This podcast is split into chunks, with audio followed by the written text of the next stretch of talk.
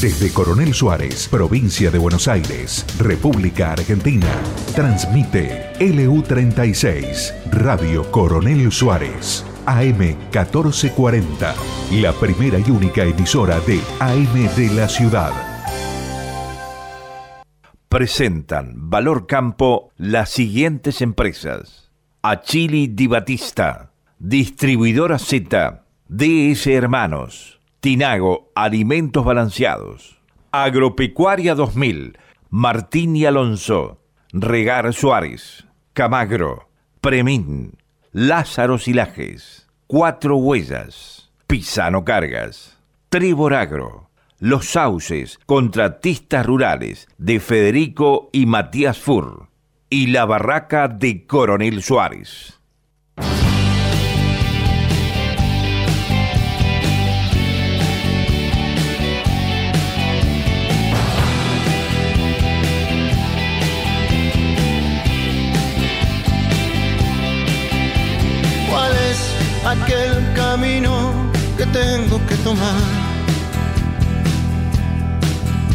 Si solo hay un destino al que puedo llegar. Si siempre viaje solo y siempre vos fuiste mi faro en la ciudad. En la ciudad. Es solo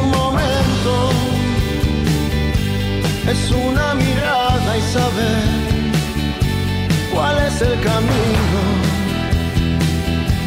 Y así nada más. Es solo un momento, es una mirada hacia atrás. Yo quiero saber,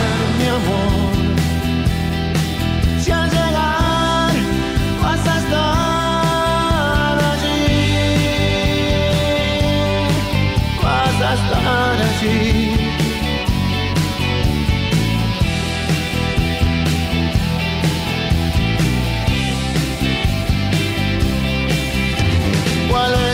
la hora exacta en que tengo que partir?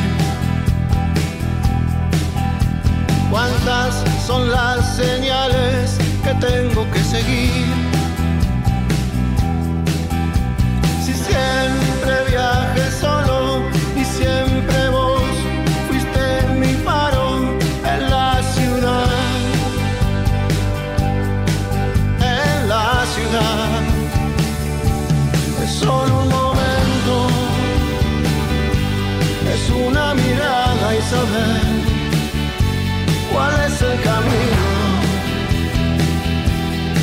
Y así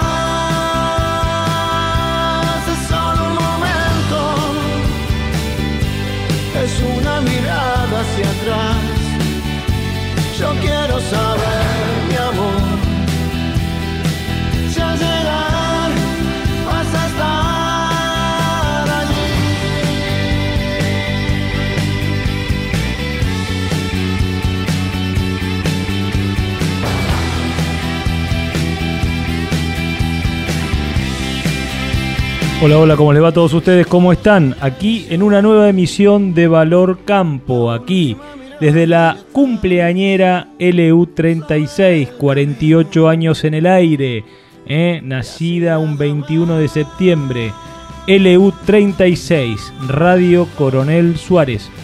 Por la M1440 si estás en el modo campo, si estás arriba de la camioneta, si estás en la cocina ya, eh, todavía viendo cómo se planifica el día, eh, si estás abriendo alguna tranquera. También por la FM 100.5 para los que están en modo ciudadano y por qué no por streaming para los que nos escuchan desde el interior, para los, que nos escuchan desde Buenos Aires, eh, para los que nos escuchan desde el exterior. ¿sí? Aquí estamos, estos somos Valor Campo. ¿Cómo estás Lola? ¿Cómo estás vos? ¿Qué tal, Martín? Muy buenos días acá, celebrando el Día de la Primavera. Se me vino de, Animal Print. ¿Qué pasó, Lola? Sí, es que no tenía, no tenía nada floreado limpio, entonces me puse el Animal Print. Se nos, están, se nos está produciendo. Yo, yo, yo la, imaginaba con colores más floridos. La imaginaba con colores más floridos. Mañana me pongo los floridos. No sé, dígale ahí a quien la asesore con, con el vestuario, por favor, que, que, se ponga. Eh, hoy es el Día de la Primavera, no es el Día, de, el día Nacional de la Casa o de la Raza. Bueno, ¿usted cómo está? ¿Muy bien? Yo estoy muy bien, la verdad que muy bien. hay que, hay que decirle feliz día también a nuestro columnista. Porque, a nuestro columnista es, es el día del economista también. Columnista económico Mariano Molinari, ¿cómo está usted? Feliz día. Hola a todos, muy buenos días, muchas gracias. Feliz día de la primavera para todos. Muy linda mañana, fresquita, pero ah. creo que a la tarde se va a poner muy lindo. Eh, muy linda mañana. Uno de Déjame mandarle a, Hugo Ducar, a Iván Lambrich, a todo el equipo de, Radio Coronel Suárez LU36 un saludo muy especial y felicitarlos por semejante trayectoria ¿no? de 48 años de radio. Muy bueno, la verdad que muy bueno. Eh, ya lo, lo, decíamos en el pase eh, con, con, con Hugo. La verdad es que muy bueno y seguramente durante todo el programa vamos a hacer alusión a esto, ¿no? Y a, este, a, esta, a esta locura que estamos viviendo, ¿no? Ya hace un año eh, y un mes que estamos en el aire y cada vez sale más natural este programa, ¿se acuerdan? Los primeros, eh, cada vez está saliendo más natural. Realmente eh, encantados de poder participar de este, de este espacio y poder ser un, digamos, en el futuro que nos depare ser un, un granito más, ¿eh? una parte más de la historia de esta radio, ¿eh? porque aunque ustedes no lo crean, de los 48 años, nosotros ya tenemos uno. ¿eh? Así que, ¿qué me cuentan? Vos también tenés cerca de 49, ¿no, Mariano? Pero qué, usted tiene esa cosa de mandar yo tengo 49. al frente con la edad. 49, Lola también, así que... Lola tiene 40. Mira cuando Valor Campo tenga 50 años de radio y digamos arrancamos, y la radio tenga 100, ¿no? digamos arrancamos a 50 años. Bueno, no sé, ahora con las nuevas cosas que hay, ahí las nuevas, algo por ahí llegamos, qué sé yo. Vamos de a poco, vamos de a poco. vamos, por, por uno, vamos, sí, vamos por el es un programa de radio, seamos serios, por favor. Bueno, ¿y por qué es el Día del Economista, Lola? Por favor. Eh, gracias a Manuel Belgrano, es el Día del Economista. Él fue considerado el primer economista argentino cuando en 1794 asumió el puesto del primer secretario del Real Consulado de Buenos Aires. Qué bueno, la verdad que qué bueno.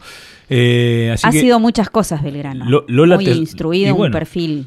De eso se trata, ¿no? Gente emprendedora seguramente en su momento que no le, que le ha tocado hasta jugar de lo que no era, ¿no? Jugar de militar. Eh, así que realmente una de las historias meritorias de, de nuestro, de nuestro país. ¿eh? Eh, bueno, hay un saludo especial, es el Día de la Primavera, pero es el Día del Estudiante también, ¿no? Así que a todos los estudiantes de, de Suárez y la zona, un saludo, ojalá disfruten disfruten del día. Hoy ¿A dónde van los estudiantes ahora de picnic? No, no, digamos de camping, picnic. Yo me acuerdo todo. ahora, ahora este... íbamos al, al, Rosedal de Palermo, ¿te acordás?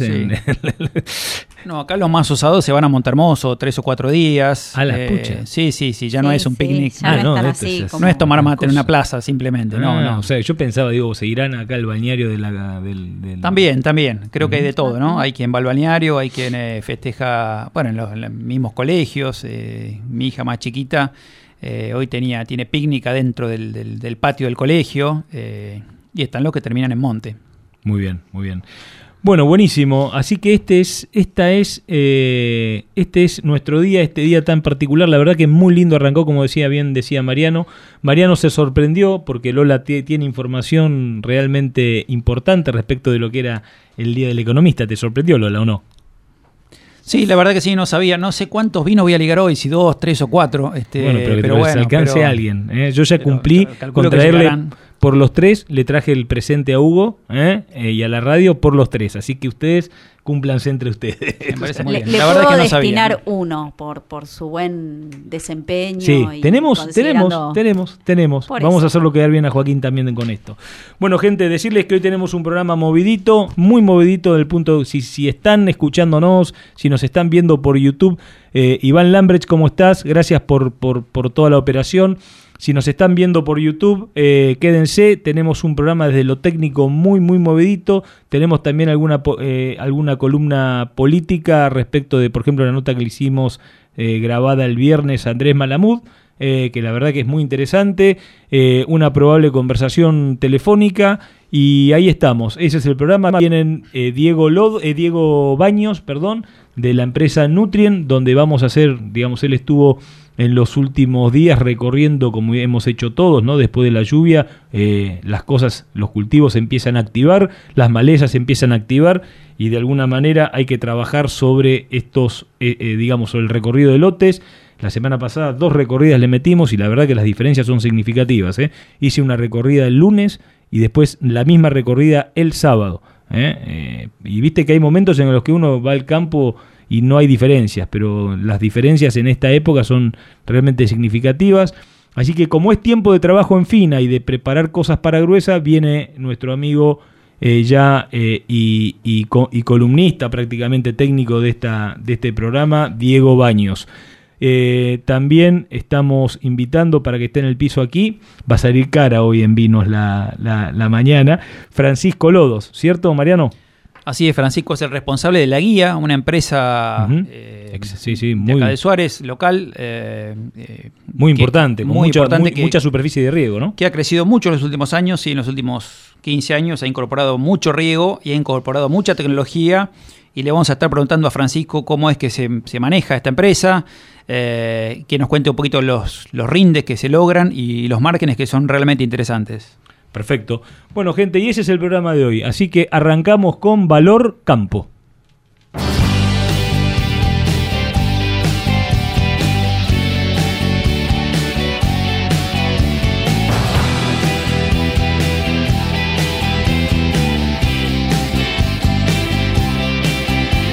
¿Cuál es aquel camino que tengo que tomar?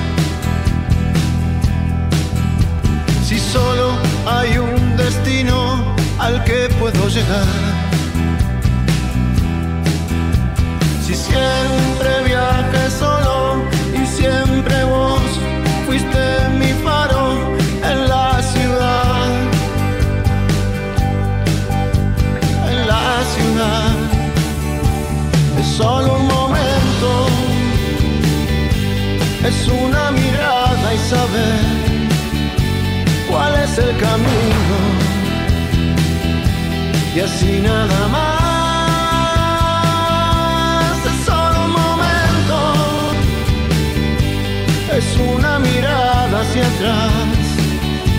Yo quiero saber, mi amor, si al llegar vas a estar allí.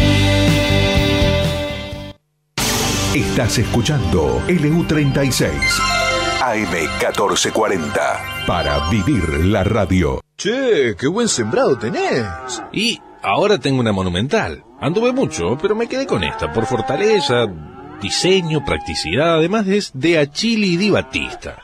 Los de los carpidores, ¿te acordás? Ahí tratás directamente con los dueños, ¿eh? Ah, te hacen sentir como en tu casa. Monumental es Achili Di Batista. Armstrong.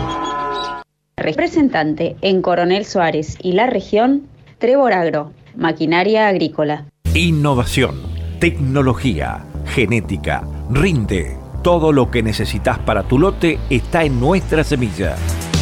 DS Hermanos, cerca tuyo y de tu campo. Representamos marcas líderes en semillas. Producción local de soja y trigo con tratamiento profesional de semilla. DS Hermanos, creciendo juntos. Te esperamos en Mitre 1855 de Coronel Suárez. Encontranos en Facebook y en Instagram. DS Hermanos Agro. El agua es indispensable para la vida. Para maximizar el rendimiento de nuestros cultivos, es necesario cubrir los requerimientos hídricos en todas sus etapas de desarrollo. Regar Suárez brinda asesoramiento, diseño y desarrollo de proyectos integrales por medio de pivotes centrales, con el objetivo de lograr la mayor eficiencia posible. Para más información, diríjase a nuestra oficina ubicada en Brown 1404, al teléfono 2926 492537 o en nuestra página web regarsuárez.com. Regar Suárez, cada gota cuenta. Martín y Alonso, consignatarios de Hacienda, remate feria, ventas directas a frigoríficos, ventas en el mercado de Liniers, operaciones de invernada y cría, capitalizaciones de Hacienda, administraciones, venta de campos, una empresa al servicio del productor ganadero en nuestra región, en Wangelén, Fundadores 423, teléfono 2933 43 2036 y en Coronel Suárez, Belgrano 515, con teléfono 2926 42 2196 www.martinialonso.com.ar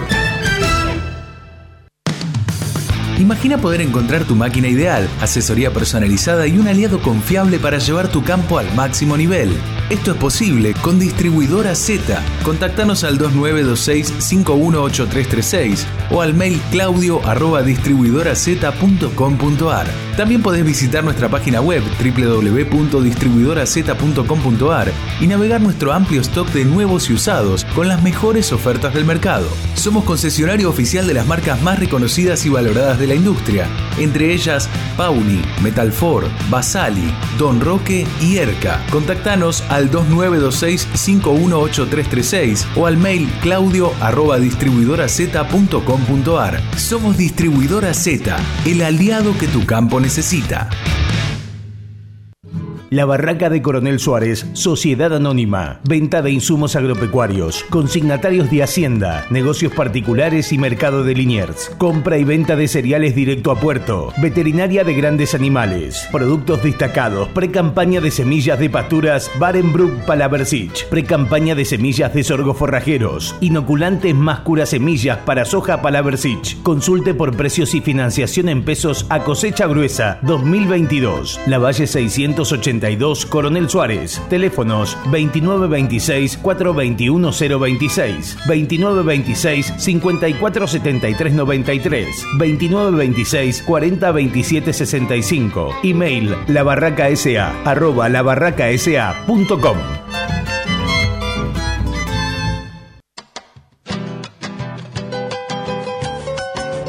Estamos en temporada de reservas con mucho potencial de pasto. Roberto Lázaro Silajes le ofrece el servicio más barato para almacenarlo. Realice silajes, es el costo más bajo de todas las reservas forrajeras. Realizamos silo embolsados y pisados. Dos embolsadoras con túnel para bolsa de 9 y 10 pies Contamos con dos equipos de picadoras clase Jaguar y cabezales varios para sus distintos usos. Encilamos pasturas de gramíneas y leguminosas, ideal para rodeo en general y requería de terneros. Avena, trigo, triticale y otros cereales perfectos para fibra en cualquier engorde. Cebada, el preferido de los tamberos por su proteína y el enganche de energía, ideal para terneros de destete. Nuestra central, ubicada en Coronel Suárez, oficina en agronomía de granos directo agropecuaria. Dirección, colectora Doctor Raúl Alfonsín, 1363.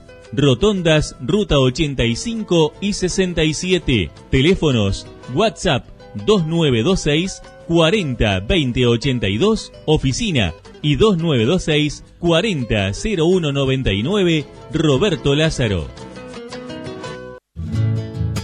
Pisano Cargas, con una trayectoria de 20 años en el transporte de cereales, oleaginosas y cargas generales, sirviendo a la producción argentina con mucho orgullo pionero en servicios agropecuarios en el embolsado y extracción de granos en silo bolsas y el traslado de rollos de pasto, con un equipo para 30 unidades más el servicio de carga y descarga de los mismos.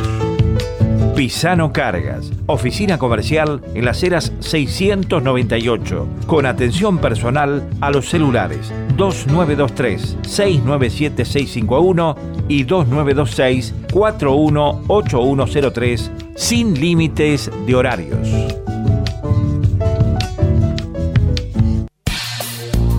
Agropecuaria Camagro Insumos, Villegas 388, representantes de semillas, nutrientes vegetal y animal. La siembra de testeadas semillas para esta zona es el comienzo de una buena cosecha. Conozca nuestros servicios.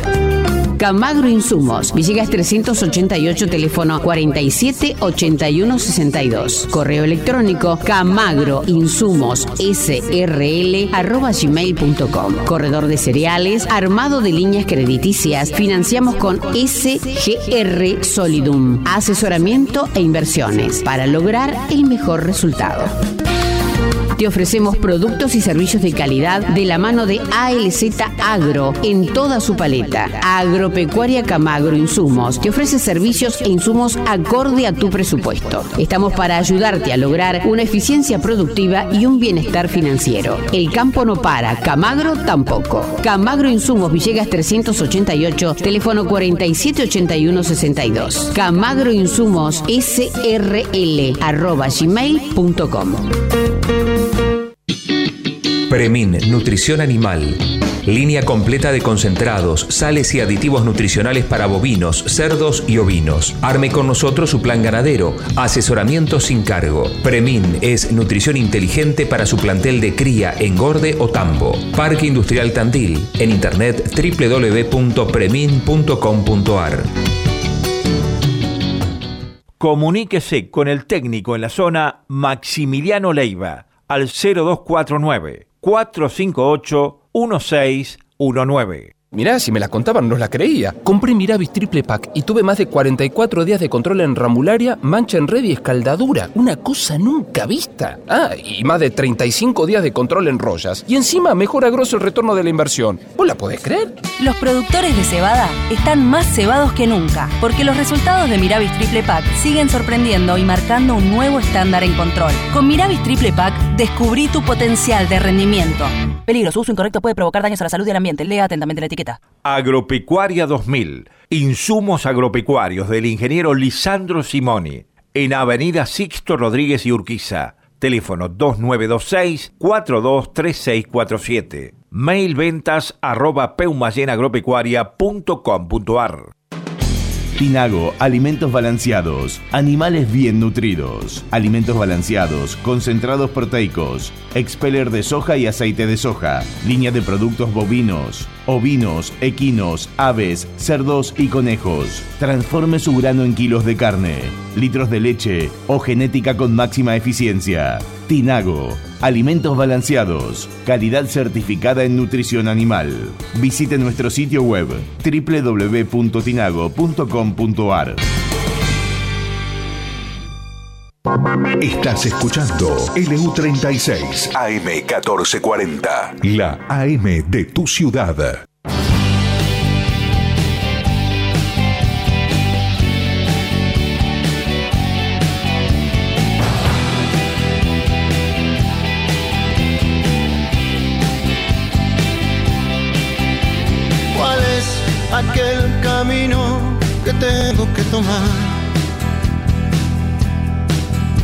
Si solo hay un destino al que puedo llegar. Si siempre viajé solo y siempre vos fuiste mi faro en la ciudad. En la ciudad. Es solo una mirada y saber cuál es el camino. Y así nada más. Es solo un momento. Es una mirada hacia atrás. Yo quiero saber,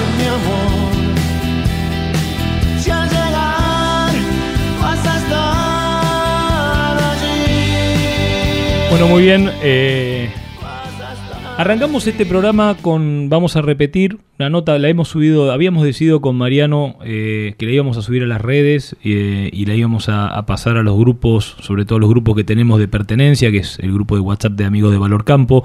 Si no estás en ese grupo, porque en algún momento nosotros teníamos alguna lista de difusión bastante más importante, pero no nos gusta molestar a la gente eh, mandando información que por ahí no, no le interesa recibir todos los días. Eh, entonces eh, decidimos crear una lista de amigos de Valor Campo. ¿eh? En esa lista reflejamos los puntos de interés, los temas de interés, mantenemos actualizados sobre las notas, eh, las notas que vamos subiendo. Y bueno, si, si te interesa participar, nos podés escribir y te sumamos ¿eh? al 2923-574959. Como les decía, el día viernes, por, por temas de agenda, él no pudo el martes. El día viernes entrevistamos en plena crisis de gabinete, donde no estaba todavía nadie, nada definido. Eh, y creo que tampoco hoy está nada definido, eh, entrevistamos a Andrés Malamud.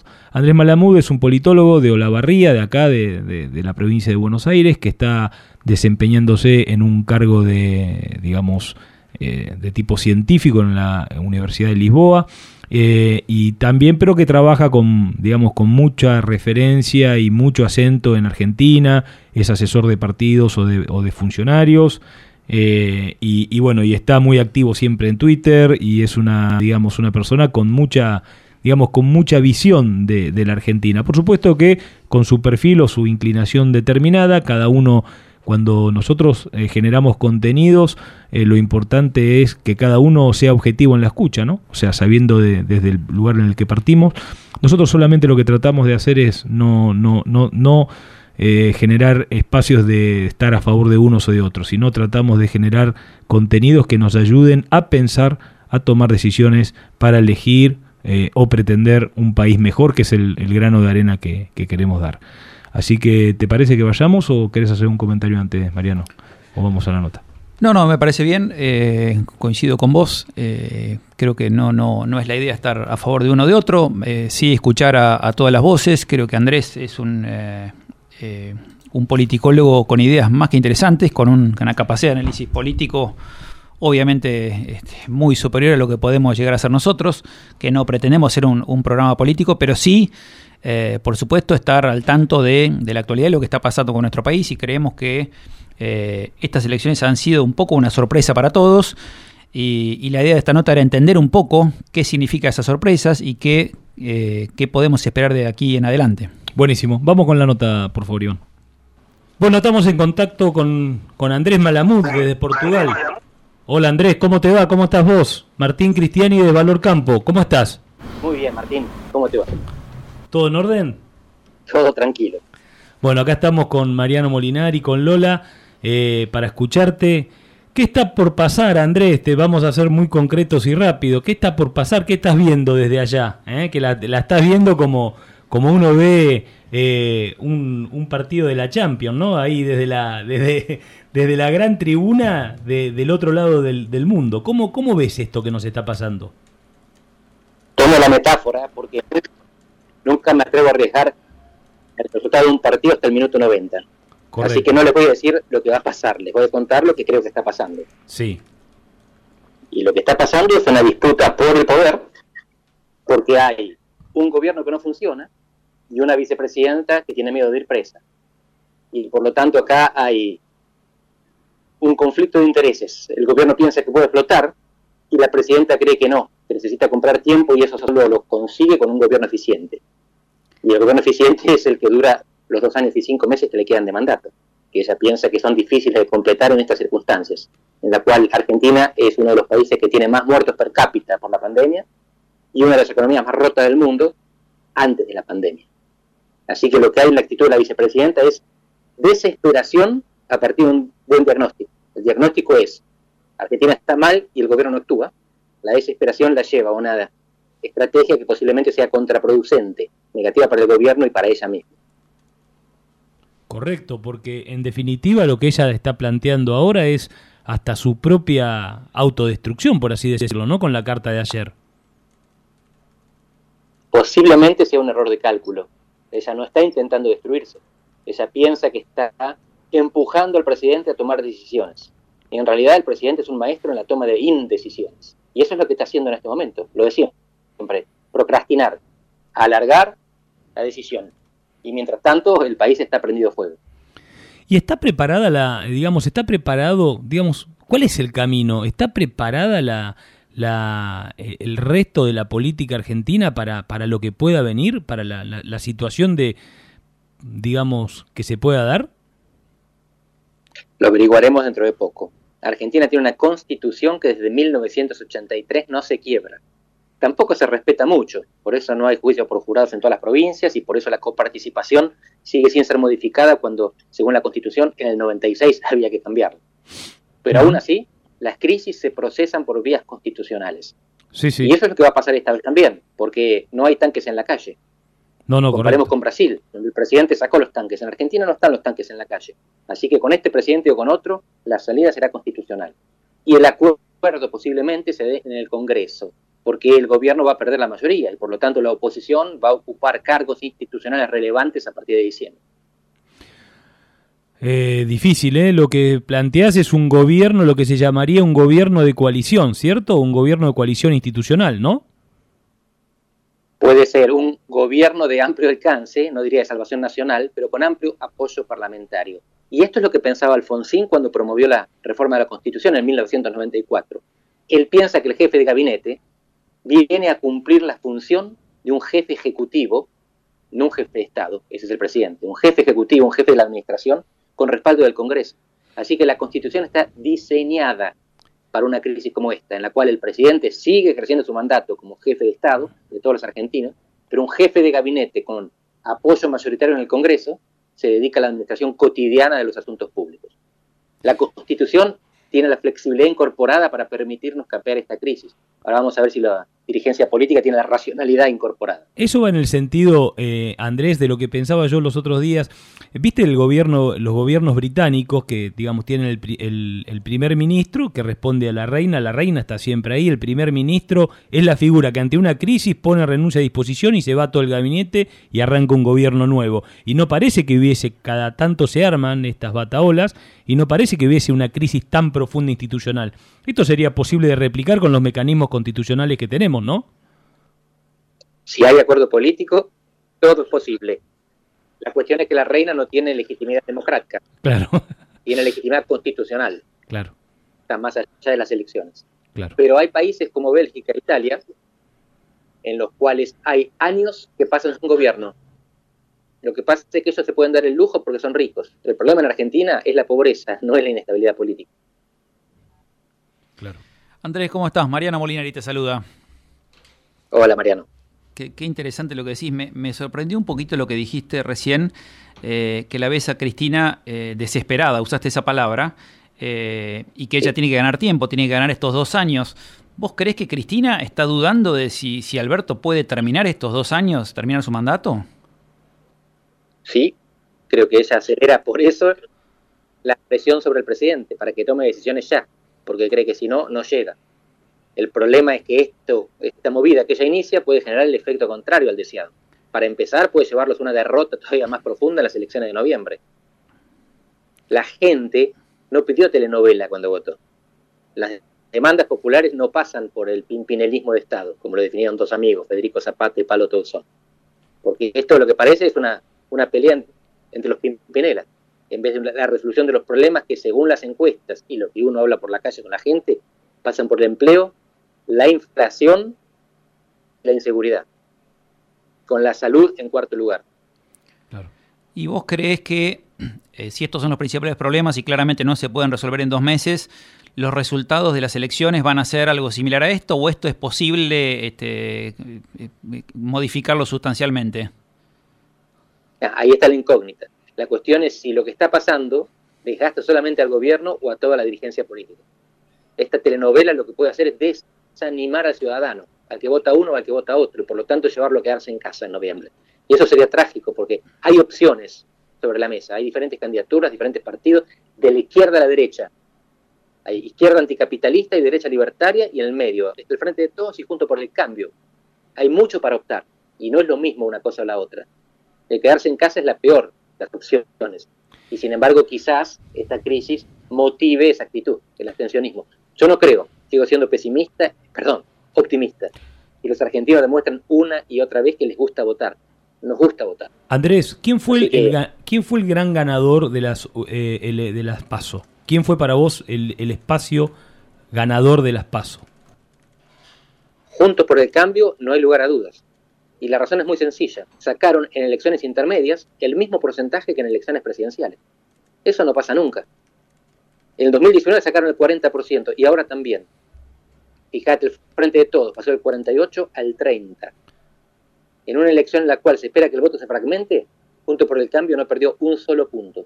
Esos son los grandes ganadores. Y después, por supuesto, en los márgenes del sistema, la izquierda anticapitalista y la derecha libertaria sacó cada una el 5%. Y quizás metan tres o cuatro diputados cada bloquecito. Así que ellos se pueden considerar satisfechos. Pero de nuevo, esto es los márgenes. No afecta el centro del sistema político. Interior de la provincia de Buenos Aires, partidos del interior de la provincia de Buenos Aires, Facundo, la lista de Facundo Manes, el radicalismo, el territorio, el radicalismo fue el predominante en todas las internas. Aquí en Coronel Suárez se dio la misma situación. O sea, ganó junto por el cambio, pero la, digamos, los votos, acá no hubo interna a nivel municipal, pero los votos eh, fueron por la lista de Manes a nivel eh, de provincia y de, y de eh, nación. ¿Cómo ves ese espacio y cómo ves a, este nuevo dirigente emergente? Eh, bueno, debo decir que no soy imparcial porque tengo una relación próxima con Facundo. Pero fue una elección impresionante. La estructura del radicalismo estaba en la provincia, estaba viva, estaba de pie, pero nadie se imaginaba que pudiera tener esta capacidad de funcionar como plataforma para una candidatura carismática. Claro. Y esa estructura en el interior provincial, en toda la provincia me dio un 10%, y Facundo sacó cerca del 16% así que agrego un montón y genera una expectativa que posiblemente lleve a más gente a votar en noviembre. Aunque Facundo no encabece la lista, va número 3 en la lista de Juntos por el Cambio, y es probable que tenga un protagonismo más elevado que el mismo Santilli, que es conocido con Urbano porque era vicejefe de gobierno de la capital, pero es menos conocido en el interior. Y Facundo, su lista ganó unos 100 municipios sobre 135, casi todos los del interior. ¿Y la sección sexta, que es la de ustedes, la séptima, de la mía, de la barría, también en la quinta y en la cuarta sí, Plata y Junín. Así que fue, fue David contra Goliat y le fue muy bien a David. La, pregunta es la siguiente, la estrategia de, ir eh, abiertamente juntos, compitiendo con apertura y claridad, ¿eh? que fue lo que pasó con Santilli y, por ejemplo en Provincia de Buenos Aires, con Santilli y Manes. Respecto a esta situación de una competencia eh, medio, digamos, prearmada, una competencia que no quedaba claro, eh, por ejemplo, acá te digo, en Coronel Suárez, eh, un, candidato le ganó una interna que hubo en, lo que es a nivel de intendencia, a nivel de, de concejales, ganó, digamos, una persona que estaba desde, que viene desde Buenos Aires, ¿no? O sea, muy dicen que está muy allegado a lo que es el espacio de la cámpora, pero es como que la interna de, hubo una interna dentro del del Frente de Todos, pero no fue manifiesta como la como sí lo fue en el, en el, en el otro espacio, Juntos por el Cambio, ¿no? Y esto no le jugó a favor. No, fíjate que la interna de Frente de Todos se está manifestando ahora en las peleas de Palacio. Claro. En cambio, Juntos por el Cambio lo que hizo fue explicitar las diferencias.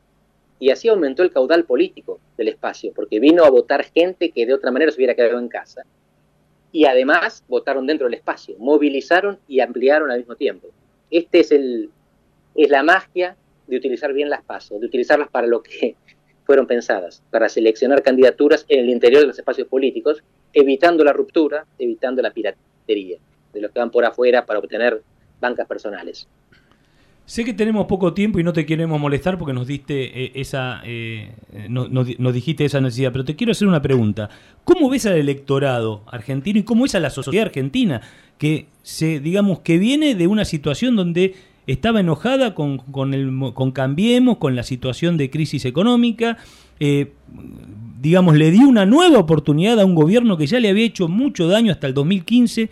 De repente parecíamos que éramos inmaduros nuevamente y ahora estamos en este volver a, arrancar, a volver a empezar. ¿Cómo ves al electorado y cómo ves a ese electorado, como digamos, sobre todo el electorado de los sectores eh, más vulnerables, que está directamente le dijo no ¿no? Eh, eran donde ellos se sienten muy fuertes, directamente dijo no. ¿Cómo los ves?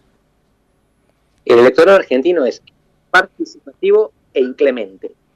Es participativo porque continúa participando en tasas altas, por comparación regional y mundial. Y es inclemente porque te vota un año y a los dos años te vota en contra. No tiene ningún problema en hacerte saber que lo defraudaste. Y se lo hizo Cambiemos y al frente de todos, en años consecutivos. Y esa esa es la cosa más linda de la democracia, que nadie tiene la vaca atada. La gente siempre está ahí para decirte, discúlpame, te voté la última, pero en esta no cuentes con mi voto. Y te saca patadas sin derramamiento de sangre, que es la definición más linda de la democracia, es la manera de deshacernos de nuestros gobernantes sin tener que maltratarlo físicamente. Claro. Ese es el mejor grado de la civilización, las derrotas por las buenas. Andrés, ¿vos crees que esta crisis que se está viviendo hoy eh, afecta eh, solamente al frente de todos o, afecta a toda la clase política? Eso lo vamos a saber en noviembre. Por el momento la actitud de la, de la oposición es súper sensata. Es no meterse, decir, esta es una crisis interna del partido de gobierno, no es una crisis institucional, resuélvanlo ustedes. Nosotros defendemos la Constitución. Lo vamos a ver en... Y hay que tener en cuenta que estos dos meses son complicados porque, por un lado, la oposición tiene que naturalmente sostener la democracia, pero además tiene que competir contra el gobierno. Claro. Así que tiene que hacer un fino, un fino equilibrio. Y el gobierno, y el gobierno se tiene, y el gobierno se tiene que volver a juntar porque las listas son las mismas. Se tienen que volver a presentar en esa, en esa lista juntada de, de diferentes sectores dentro del gobierno, ¿no? Así es, y si no van a lograr la hazaña histórica de que el peronismo saque menos del 30% de los votos. Van a ser en, el libro Guinness de los récords. Eh, eh, ¿Vos dirías, Andrés, que estamos viviendo un momento histórico? Uno más.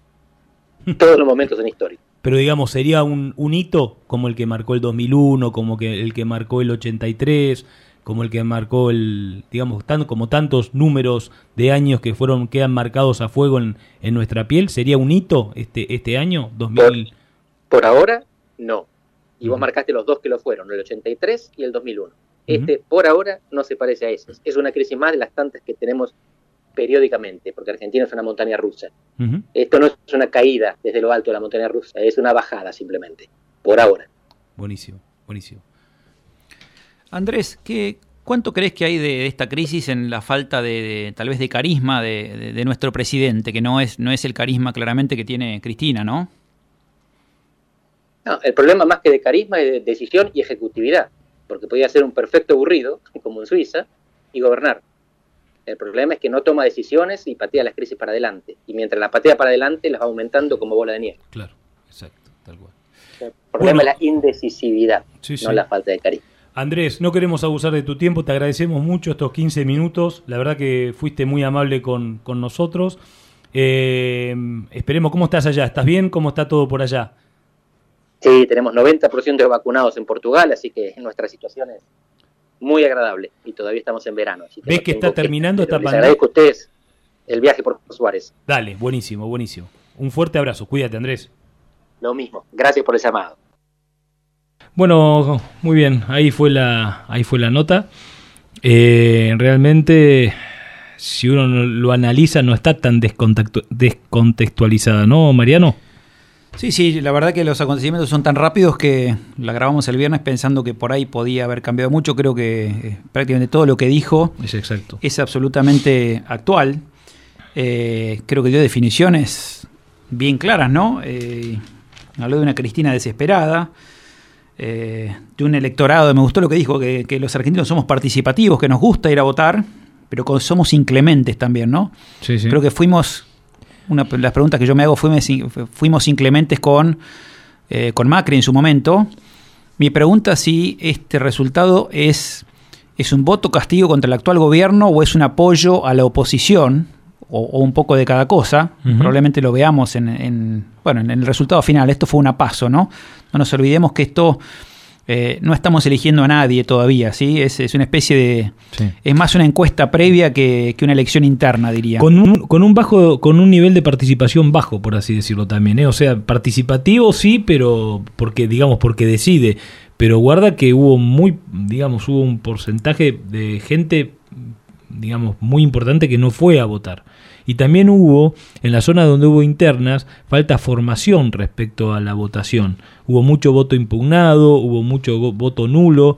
Eh, creo que deberíamos hacer un poco de docencia. Bueno, más allá de que este sistema está totalmente perimido, el de las listas, estas, las boletas, es una cosa absolutamente. Hoy con, con el nivel de eh, digamos, de empatía que tienen los usuarios con el teléfono, con una pantalla táctil, seguir votando con una, con una, eh, con un papel realmente es eh, absolutamente increíble, ¿cierto? Bueno, y habla de que hay intereses ahí, ¿no? Hay intereses uno no, no es por ser suspicaz, pero hay algún tipo de interés de, de- de algo que no, no podemos evolucionar. Estamos votando igual que en el año 83 cuando votamos, pues yo acompañé a mi vieja a votar por primera vez y se vota, y que la primera vez que fui a, un voto, año 83 me acuerdo patente, entré al cuarto oscuro, es lo mismo, es la, la misma situación.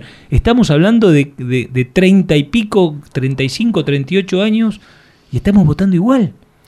Sí, sí, imaginen lo que sería un voto electrónico, ¿no? Este, la contabilización de los votos prácticamente instantánea. No, no, Por es supuesto, no estaríamos hablando de. Ahí hay intereses, porque cuando algo está tan mal es porque hay intereses creados para que esto siga. Sí, ni hablar el gasto y logística en, en boletas, papeles, eh, miles y miles de boletas que después se tiran a la basura porque no sirven más, Pre- no sirven para nada. prehistórico, prehistórico. Eh, es probable que, que haya partidos que le guste seguir metiéndole la boleta en el bolsillo a tocando el timbre uno por uno eh, para que vayan a votar con esa boleta, ¿no? Me parece que eso es una práctica que no debería pasar eh, y se soluciona fácilmente con un voto con boleta única, ¿no? Bueno, ese fue nuestro aporte. Eh, queremos también destacar que quisimos conversar, y de hecho la teníamos anunciada en nuestro graph, con Lourdes Fernández, que era la que había, la que salió victoriosa, por así decirlo, en las elecciones al frente del, de, Juntos por el Cambio.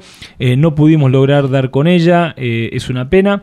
Le habíamos dado el martes pasado, el, digamos, la primer, el primer programa al espacio perdedor, en este caso, al equipo de gobierno.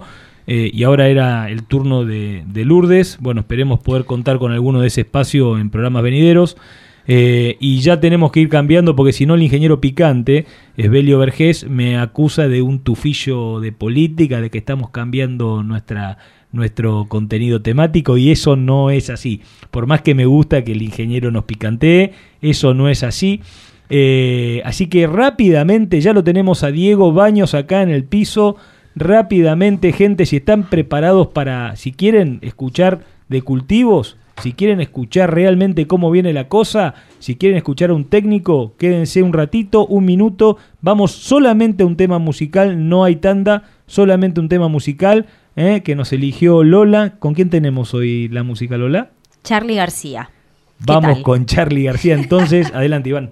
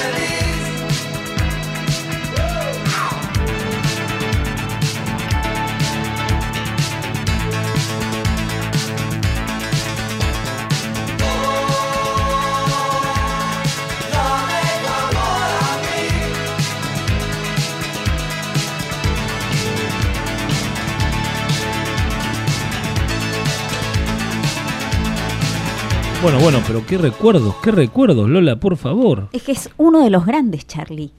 Impresionante. Hay que tenerlo en valor campo. Hay que tenerlo en valor campo. Se le ha desacomodado el pelo con el. Sí, no importa, no importa. Lástima que ahora Pero hay que ahora salimos por las cámaras. Salen todas las No, no, no, imperfecciones. no, no, es no. terrible. Mire que lo tenemos a Diego enfrente, tenemos que guardar las formas, por favor. Lola, eh, ¿Me deja recordarle las fuentes de comunicación? no, primero Sí, díganos dígame. qué, qué tema estábamos escuchando y algo para los que, digamos, alguna gente del campo que por ahí Charlie les pasó como un loquito que se tira de un edificio a una No, pileta. no, no, es un eso, gran Charlie. músico, por eso. favor. Eh, Pero Estábamos- vio cómo son los medios. Los medios reflejan solamente al Charlie García eh, desordenado, loco, que se tira a un edificio a una pileta, que está todo el tiempo fumado. Hablemos del Charlie valioso. Bueno, Charlie García es para mí uno de los grandes músicos que tenemos en la Argentina, sí, junto con, con toda otra camada de músicos como Pedro Aznar y demás, fueron eh, uno de los precursores de, de lo que es la música hoy del rock nacional, o sea, eh, son, fueron muy importantes. Eh, este tema que estábamos escuchando es Hablando a tu corazón, es un gran recorrido que en los que han tenido ellos, sobre todo Charlie García, él es músico, es compositor, toca un montón de instrumentos, o sea, eh, una cosa es la persona, pero vieron que todo artista tiene un loco en su interior, así que me parece que este es un reflejo y es un ejemplo de lo que es un artista. Eh, este tema que escuchamos es del año 1993, del álbum 87-93, es una recopilación de, los, de temas de, de él eh, entre esos años. Y eh, en este tema particularmente lo tocaba justamente con Pedro Aznar. Eh, ¿Algo más? Sí, por favor. Sabemos que se tiene que retirar. Las fuentes de contacto, por favor. Sí, les recuerdo que se pueden comunicar con nosotros al 2923 57 49 59. Nuestro, eh, nuestra página web, como siempre, es www.valorcampo.com. Nos pueden escribir al mail valorcamporadio.gmail.com y como siempre nos encuentran a través de nuestras redes sociales, Twitter, Instagram y Facebook, donde nos encuentran como Valor Campo. Paralelamente, déjeme contarle, tenemos un par de mensajes en el día de hoy. Me gustaría saludar a la ingeniera Eliana Vives, que es amiga mía, que comparte conmigo un grupo de jardinería, así que también saludo al grupo de jardinería. Eh, nos manda feliz día de la primavera, excelente programa como siempre. eh, Viviana Brost, así que le, gracias. sí, le agradecemos el saludo a ella. Bueno, hay un par de saluditos más, pero después los dice usted. No, perfecto. Y mm, también repetir que se pueden hacer amigos de la lista de Valor Campo, difusión de Valor Campo, ¿eh? Ay, mandándonos Sí. un WhatsApp al 292. 923 57 49 59. Y Lola, ya, que, ya que vamos a cumplir, hoy tenemos dos invitados en el piso. Ya lo tenemos a Diego acá y después viene Francisco Lodos. Eh, a ellos les vamos a entregar Y a sendos- Mariano Molinari, no se olvide, Ah, y a Mariano porque Molinari, si no se va a enojar Mariano sendos hoy. presentes de de Joaquín Alberdi, ¿sí? Es la vinoteca que está en nuestra ciudad. Ellos eh, promocionan, tienen un club del vino. Si usted quiere hacerse socio del Club del Vino, puede hacerlo acercándose o bien a la vinoteca por Avenida Alcina 332 o llamando al 2926 49 70 74. También saludo a Paola Pinasco, sí, coach, eh, con la que en unos minutos me conectaré. Vaya a estudiar, Lola. No me hable, Diego, no me hable por el micrófono que salimos al aire, por favor. Vaya a estudiar, Lola. Esto se está de- desemprolijando mucho. Bueno, ya estamos en... Gracias, Lola. Vaya a estudiar Gracias a ustedes. Por favor. Eh, Ana Cristiani acá dice que hoy es el Día del Economista. Eh, feliz día, Mariano Molinari. Mira vos, la gente, ¿viste? Muchas gracias, Ana. Ya lo ¿Cómo, dijimos. cómo lo reconocen? Estoy para armar el club eh? de fans en cualquier momento. Bueno, igual ya sabemos quién es la fundadora. Diego, qué, qué gusto tenerte aquí en el piso, qué gusto estar eh, nuevamente aquí con vos. Creo que es la tercera visita, ¿no? Me parece. Sí. Eh, en los momentos claves estamos aquí y este es un momento clave porque uno decide la fecha de siembra, siembra, eh, la siembra fue realmente eh, franca, fue con buenas humedades, la siembra de granos finos me refiero, fue con digamos una condición sostenida, donde se pudieron cumplir las fechas, se hizo en, en un periodo, una ventana eh, ideal, ¿no? O sea, corta, bien, concreta, concisa. para los que queremos dar servicio como contratistas no hubo contratiempos. Y de repente, tuvimos ahí como una, una serie de sufrimiento, unos días de sufrimiento, porque pasaron unos meses sin llover, ¿no? Eso que era tan lindo respecto de la época de siembra, que estábamos sembrando con una humedad eh, adecuada, etcétera, de repente se convirtió en una sequía superficial bastante importante. Pero bueno, nos bendijo ahí sobre fines de, de, agosto, creo, ¿no? ¿Cuándo fue que llovió? fines de agosto, ¿no? Las dos últimas semanas de agosto. Las dos últimas semanas nos bendijo la lluvia. Así que ahí arrancó todo de nuevo, ¿no? Sí, ¿qué tal Martín? Buen día. Feliz día de la primavera a todos. Muchas gracias, Diego. Eh, sí, la verdad que sí. Bueno, un poco el resumen que hiciste, cómo arrancamos la fina. Yo creo que, sigue la, película, sigue la, eh, una situación ideal. Eh, llovió muy bien fin de, fin de otoño, principio de invierno, lo que hizo que la, la siembra fue ideal, sin contratiempo, como decís vos no sé, números duros, pero tenemos un 70-80% sembrado en junio. O sea que eso es muy importante, que ya se arrancó con, una perspectiva de alto potencial. Claro. Que sería la fecha ideal, ¿no? Sí, sí. Eh, después, el, bueno, la implantación fue ideal, no llovió durante el invierno, que por ahí eso, eso es bueno, ¿no? Eso es bueno porque por ahí no tenemos problemas de enfermedades, no tenemos trabajo mal hecho en el barro y demás sí nos ponemos nerviosos porque estamos en el sudoeste y donde no llueve por un tiempo empezamos a pensar que tenemos un déficit. Como digo, hablando de eso, eh, arrancamos con seca, después llovió. ¿Cómo ves hoy los perfiles, la recarga de los perfiles en general en los campos? ¿En qué porcentaje dirías que estamos en promedio? Los que tienen perfil, ¿no? Los que tienen perfil, no, lo que, que tienen poco perfil están ideal. No, eh, la verdad que estamos muy bien, eh, no sé, no, no, el, el número exacto no lo tengo, pero no sé, estaremos en un 80% de capacidad de campo eh, en, digamos, en los perfiles de un metro, por decirte algo. lo que es Tosca, no, porque está saturado. Recordemos, recordemos es, muy, es muy importante que digamos, que, que digamos esto, por favor. Eh, el concepto capacidad de campo. Refrescárselo, va, a los que no lo conocen para hacerlo llano, ¿no? ¿Qué significa que tenemos un 80% de recarga en el, en el, perfil? De esto se trata, Diego, somos un programa de extensión. No, está bien, está bien, está bien. Este, eh, bueno, el, el, 80% dice es, la capacidad de dentro de la capacidad máxima que puede almacenar el, suelo. Exacto. La capacidad de campo sería el agua que está disponible para el cultivo. O sea, no es el agua que está absorbida en la matriz del, suelo. O sea, hay, hay eh, en términos eh, concretos, hay el suelo tiene una humedad, una humedad que está adherida a las partículas del suelo que no está disponible para las plantas. Después está la humedad que está disponible para las, eh, para las plantas y si supera el 100% de capacidad de campo, el suelo está saturado y ya tenemos humedad, eh, agua en los poros de aire del suelo, por así decirlo, ¿no? O sea, es así como, como sería. Correcto. Sí, tenés la, que, la que está adherida y el agua que no está disponible para el cultivo es el punto de marchitez permanente, ¿no? cuando estás de capacidad de campo, punto de marchitez permanente, es cuando te... o sea, entre la capacidad de, de saturación a punto de marchitez es la el, agua útil sería. Correcto. Pero bueno, sí, tal cual y, lo que y está bueno, está bueno lo que vos decías, eso hace hincapié en lo que vos decías, ¿no? Qué bueno que no llovió en el arranque porque también vos no tenías los suelos saturados. Y el suelo saturado tampoco hace que la planta funcione Perfecto, correctamente. que, no, que no el desarrollo radicular no, Exactamente, es que, no, que, no, respire, que no haya una buena oxigenación en el suelo. Eh, el macollaje no demanda cantidad importante de humedad. Sí teníamos buena temperatura para el macollaje, entonces se macolló bien. Eh, tuvimos un bueno, esa etapa ideal. Y cuando empezaba a querer eh, o a tener eh, requerimientos importantes de humedad, tuvimos esta lluvia, fin de, agosto.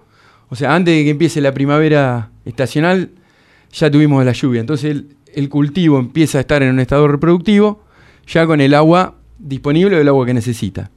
A su vez, con, no sé, eh, casi todos los productores ya definieron la nutrición en ese momento para los, rindes que pensaban tener. Así que viene todo ideal. Una eh, pregunta, Diego, porque también está bueno, eh, a veces es como que la verdad va por el lado del rumor más escuchado, ¿no? O de, la, o de lo más escuchado. Yo he aprendido que eh, la acumulación de las horas de frío, hablamos de las heladas, de la cantidad de heladas que ha habido, no necesariamente, sí, las heladas quitan humedad del perfil, pero no necesariamente le hacen mal al cultivo, porque el cultivo requiere esas horas de frío para poder desarrollar raíces. No, la, no lo vemos eh, en forma superior, no lo vemos en el canopeo del cultivo, en, el, en lo verde, pero sí vemos un progreso de radicular sumado por este tema en las horas de frío. O sea, el frío no está mal para la fina, ¿o no? El frío no, bueno, ahí tenemos que separar frío de helada. El frío, el- la temperatura media óptima para macollaje la fina está entre 8 y 12 grados. La helada siempre genera un, un daño. Más en cebada que en trigo. Sí, por supuesto. Si tenés cobertura o no. Si el suelo, el porcentaje de cobertura hace que el suelo sea más frío y más daño. O sea, la temperatura ideal es esa, entre 8 y 12 grados. La helada afecta eh, en esa instancia poco, pero no quiere decir que sea buena. Está bien. O sea, lo, lo ideal es que tenga entre 8 y 12 grados de temperatura media para la etapa de macollaje, donde, como decís vos, desarrolla el sistema radicular y empieza a generar macollo, que son tallos potenciales que van a tener sus espigas, que eso es lo que genera parte del- de, de la parte importante del rinde, que son sobre los granos por metro cuadrado. Perfecto, perfecto. Eh, ¿Cómo ves el tema hoy de los cultivos entonces? ¿Cómo los estás viendo? Bueno, la verdad que, bueno, después de las lluvias arrancamos una primavera estacional. eh, los cultivos están muy buenos. eh, estábamos hablando recién eh, qué, qué es lo que teníamos que estar monitoreando en este momento. Bueno, como tuvimos un invierno que no tuvimos lluvias, el tema de maleza estuvo bastante parado, estuvo Claro. quieto, no hubo problema. Entonces nos encontramos ahora ya el cultivo en un estado reproductivo empezando a tener problemas de maleza. ¿Qué cuidados hay que tener acá? Que no son los mismos herbicidas que habitualmente estamos acostumbrados a usar en macollaje, sino que tenemos que hacer un cambio con eso. No podemos usar siempre los mismos hormonales, bueno, lo- los, que conocemos, ¿no? El. Dicamba, eh, Picloran, 2,4-D, bueno, se me ocurre, ¿no? eso es lo, lo- lo- lo general. Por eso ahora, más que nada, la, la- la labor del, del- del profesional, ¿no? Del ingeniero agrónomo en el campo, porque ahora no... no Matriculado. Matriculado, por supuesto. no tienen que ser todas las mismas recetas, sino que es lote a lote. Y también se junta con el tema de las enfermedades, ¿no? Empezaron a, a haber apariciones de roya amarilla, apariciones de, de- de manchas. Ujú. Eh, bueno, y bueno, toda una, una estrategia desafiante para el profesional porque no es un año normal, digamos. Pregunta eh, eh, al respecto del tema enfermedades de hoja. Eh, aún no habiendo, aún no habiendo, digamos, manchas en hojas basales que empiezan a asumir que vamos a tener problemas, ¿recomendás junto con la aplicación de herbicidas eh, meter algún preventivo en fungicida, por más que tenga una acción de 30, 40 días nada más? ¿O, o decís esperamos hasta, hasta un momento más crítico en el cultivo? Eh, mira, e- eso es lote a lote y según la fecha de siembra, según la variedad, si es susceptible o no, y según la rotación, el antecesor, si viene fina fina, por ejemplo, que tenemos más inóculo con- en el caso mancha, ¿no? Tenemos, te- primero tenemos que ver la enfermedad, evaluarla la incidencia que tiene, en algunos casos severidad, bueno, nosotros evaluamos incidencia, y bueno, con el mix de toda esa información, ahí tomamos la decisión.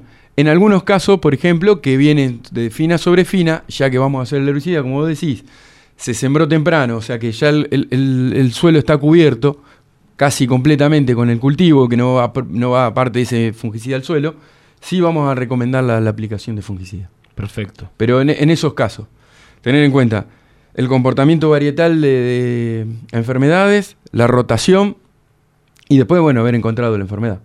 Contanos un poquito, Diego, eh, ¿cómo ves el tema de la reposición? O sea, ¿cómo es el tema de la estrategia de fertilización? Estamos viendo eh, que cada día más se está anticipando la fertilización con urea, ¿no? digamos, la fertilización, o sea, la fertilización de, de- a la siembra de la cementera, bueno, por supuesto se hace con la labor de siembra conjuntamente, donde se aplican las mezclas tradicionales, donde, digamos, lo que uno busca es potenciar la incorporación del arrancador, del fósforo, ¿no?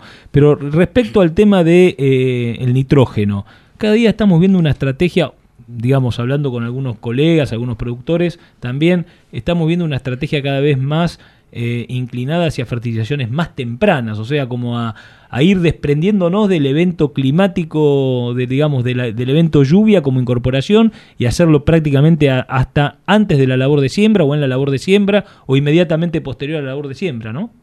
Sí, sí, sí, correcto. Primero déjame aclarar que se está poniendo cada vez más el foco en, en la nutrición de nitrógeno. Pero no, no olvidemos que la limitante número uno de la zona es fósforo. La, la, limitante que tenemos en nuestro suelo por genética es de fósforo. Correcto. Y se está pensando y donde se hacen las mayores inversiones es el nitrógeno. Estamos haciendo en esa parte muy bien y nos estamos profesionalizando cada vez más, es verdad.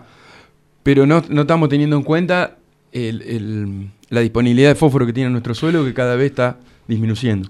Pero concretamente la, la, la pregunta o, o, el tema que vos decís, de verdad, eh, el tener nitrógeno disponible de temprano, no estar tan dependiendo de que llueva para incorporarlo, eh, es verdad, es mucho más eficiente y ya se está planificando un cultivo de, de, de mejores potenciales, de mejores rindes y de mejor calidad. Uh -huh. En esa estrategia me parece que eh, dimos un, un, paso bastante importante. Y lo que decís respecto del tema de, hacer el acento sobre el nitrógeno y no sobre el fósforo, capaz que tiene que ver con una estrategia de corto plazo involucrado por la coyuntura que estamos viviendo, ¿no? O sea, una inversión en fósforo es una inversión de largo plazo y una inversión de nitrógeno es una inversión que te la devuelve en su mayor parte el cultivo que estás cosechando, ¿no? Sí, yo creo que siempre vemos la coyuntura negativa, porque hoy si te pones a pensar los precios de los commodities, con la lluvia. Pero los productores somos precio, así. Bueno, el año pasado lo mismo. El año pasado la relación insumo-producto era recontra positiva. Este año sí, sí, es sí. positiva también. Siempre, por supuesto, estamos en el sudeste, dar eh, hay que ser cuidadoso. El, el, clima, hay que ser cuidadoso. Pero yo creo que el fósforo es parte de la inversión de nuestra fábrica y con digo el fósforo, ¿no? Pero bueno, más allá de materia orgánica, etcétera, y otras cuestiones, pero es como que hacer la fertilización en la rotación y pensando en el mediano y el largo plazo. Yo creo que estos últimos años la coyuntura fue positiva. También, también es importante decir que ausencias de, digamos, que una estrategia eh, acentuada en el nitrógeno y no valorando el fósforo, sabemos que hay, digamos, hay efecto de insumos, de restricción de insumos que hacen que, por ejemplo, uno pase a ser, eh, digamos, si no van los dos de la par, hay relaciones que si no van los dos de la par no hay una expresión del rendimiento. O sea, sí. esto la gente lo debe saber. Hay estudios, hay, hay un montón de trabajo de investigación que hablan de las relaciones fósforo-nitrógeno para lograr máximos de, de, rendimiento. O sea, si descuidamos el fósforo en algún momento, solamente con nitrógeno vamos a perder rendimiento también, ¿no? Sí. Tal cual, como, como vos decís, hay, hay un, hay un límite, digamos, que vamos a ir creciendo en rinde, que va a ser por, por el nitrógeno ese que, que vamos agregando, hasta que la, la, limitante, como la ley del mínimo, ¿no? que estudiamos en la facultad, uh -huh. la va a dar exacto, otro, exacto. otro nutriente, que en este caso va a ser el fósforo. Correcto. Y la interacción nitrógeno-fósforo, azufre en algunos casos, hace que, que, sea todo mucho más eficiente los kilos de fertilizante que estemos agregando. Correcto. Por más que, o sea, rápidamente, ¿no? Si el, ese kilo de nitrógeno extra, si teniendo una deficiencia de fósforo, va a ser la respuesta va a ser menor y va a ser menos rentable. Diego, hablando de sustentabilidad, un tema que está muy de moda, pero qué importante es cuando se usa bien, ¿no? Cuando hablamos realmente de sustentabilidad. ¿Crees que con estos niveles, en promedio estamos hablando, ¿no? Con estos niveles de fertilización de, fósforo, eh, los rindes de trigo y de cebada que estamos obteniendo en la zona no son sostenibles en el tiempo? ¿Vamos a tener que fertilizar eh, con más fósforo en el, en el mediano plazo para, para poder sostener estos rindes o no? Eh, sí, sí, estoy de acuerdo. Para los rindes que, que, que, se están apuntando, digamos, cada vez estamos subiendo más. No sé, eh, el histórico creo que era entre 2.800 y 3.200 kilos, ¿no? Eh, según la zona. Pero bueno, yo creo que están, hoy cuando hablamos con los productores y, armamos la estrategia de, de, de, del plan de cultivo, están todos apuntando a 4.000 kilos, 3.500 pisos, digamos. O sea, que años tras año, si nos viene acompañando la lluvia y los precios, vamos a ir a buscar un poco más de, de, rinde y ahí sí la limitante va a empezar a, jugar el fósforo. Y aparte, el, fósforo y, otros nutrientes hay que fertilizar la rotación porque después del trigo vienen pasturas, vienen verdeo o viene la gruesa. O... Entonces hay que empezar a ver la rotación y el largo plazo. Muy bueno, realmente muy bueno. Contame, contame un poquito eh, cómo está el tema muestreo de suelos, cómo está el tema muestreo de, digamos, gente que muestrea para hacer análisis, porque hoy estamos hablando de todo lo que es el impacto de las plataformas tecnológicas, eh, todo lo que son las aplicaciones y la agrónica sumada, sumado a las, a las máquinas herramientas. Eh, hoy estamos viendo que hay eh, decisiones de adquisición de equipos que prácticamente requieren invertir en una sembradora el mismo valor en dólares eh, en tecnología que en fierros, ¿eh? o sea, en ese, en ese aspecto, ¿eh? en ese punto. Y capaz que nos olvidamos de, de la base, ¿no? que es eh, tratar de obtener información a nivel de lote, eh, interpretarla y poder usar herramientas, no digo las comunes, pero las herramientas que tenemos disponibles y ya eso genera un valor agregado muy importante. ¿Cómo está el productor local? o por lo menos la base de tus clientes, de la empresa que, que, que, vos representás aquí en Suárez. Tenemos que lograr un auspicio de esta gente, Mariano. Eh, usted, usted que es bueno negociando, no? ¿eh? Yo ahora encadeno la puerta y no se va. No. Perfecto. Nutrien no, no tiene que oficiar. Hasta ahora, hasta ahora, le hemos dado espacio, pero el, viste que no estamos condicionando la no, parte técnica de la parte de Igual nunca, nunca me sentí así, nunca me sentí así. Somos dos contra uno, Martín, sí, pero es grandote, digo. Lo va a ser fácil esto. Lo atajamos contra la puerta. Mirá, no, en serio, ¿cómo ves eso? ¿Cómo ves eh, eso? Bueno, lo, lo, que decís tal cual, siempre hay que arrancar desde las bases y siempre hay que volver a las bases y hay que revisarlas. El muestreo de suelo es fundamental donde, donde arranca todo, donde comienza todo. Eh, hay gente que se dedica a eso, nosotros prestamos el servicio, hay otras personas también. Yo creo que, que no, por ahí no, no nos pasa el tiempo, el tema logística y tenemos que hacer un montón de cosas, pero eh, cuando uno plantea un cultivo hay que arrancar de la base y empezar con el muestreo de suelo, quién va a muestrear el suelo y hacerlo de la manera más profesional posible. Si le agregamos alguna plataforma y lo empezamos a hacer por ambientes y empezar a hacer, o sea, otro tipo de análisis, porque como vos decís, cada vez hay, hay más tecnología disponible y bueno, que nos permite generar más información. Pero siempre eh, hay que arrancar de las bases, e, eso tal cual lo que dijiste. Uh -huh. eh, si no, no tenemos tiempo para hay, hacer hay el muestreo nosotros. Hay productores que están muestreando, hay, hay Sí, hay productores que están muestreando, pero yo creo que es una parte más del proceso productivo, entonces lleva tiempo y bueno, recursos. Eh, pero bueno, por suerte me, me, enteré que ya hay, hay algunas personas que se están dedicando a esto, entonces van a, van a brindar mejor servicio o más servicio sí. y, y, van sí. a tener más posibilidades de, de que tengamos más datos de, de, de, lote. Nosotros siempre lo hicimos sí, y, lo, y, lo, seguimos haciendo. Eh, también lo hacemos. Una, lo hacemos tiene, tiene, una plataforma, ustedes. Sí, nosotros, el muestreo que hacemos, eh, de acuerdo a lo que, lo que necesite el productor y lo que le interese, lo podemos hacer por ambiente o lo podemos hacer general. Pero igualmente siempre, si no lo hacemos por ambiente, o sea, distintas muestras por ambiente, elegimos una zona. Una uh -huh. zona de, de que nos parece la más relevante, digamos, siempre la zona más productiva. Porque por ahí empezamos a hacer más, o sea, tener más resultado por lote encarece, ¿no? Encarece claro. el muestreo, encarece, encarece un poquito el, el, sistema. Y si no están interesados en hacer una aplicación variable, porque esto lo que después lleva es empezar a eficientizar los recursos, lo que decía Mariano de la sustentabilidad.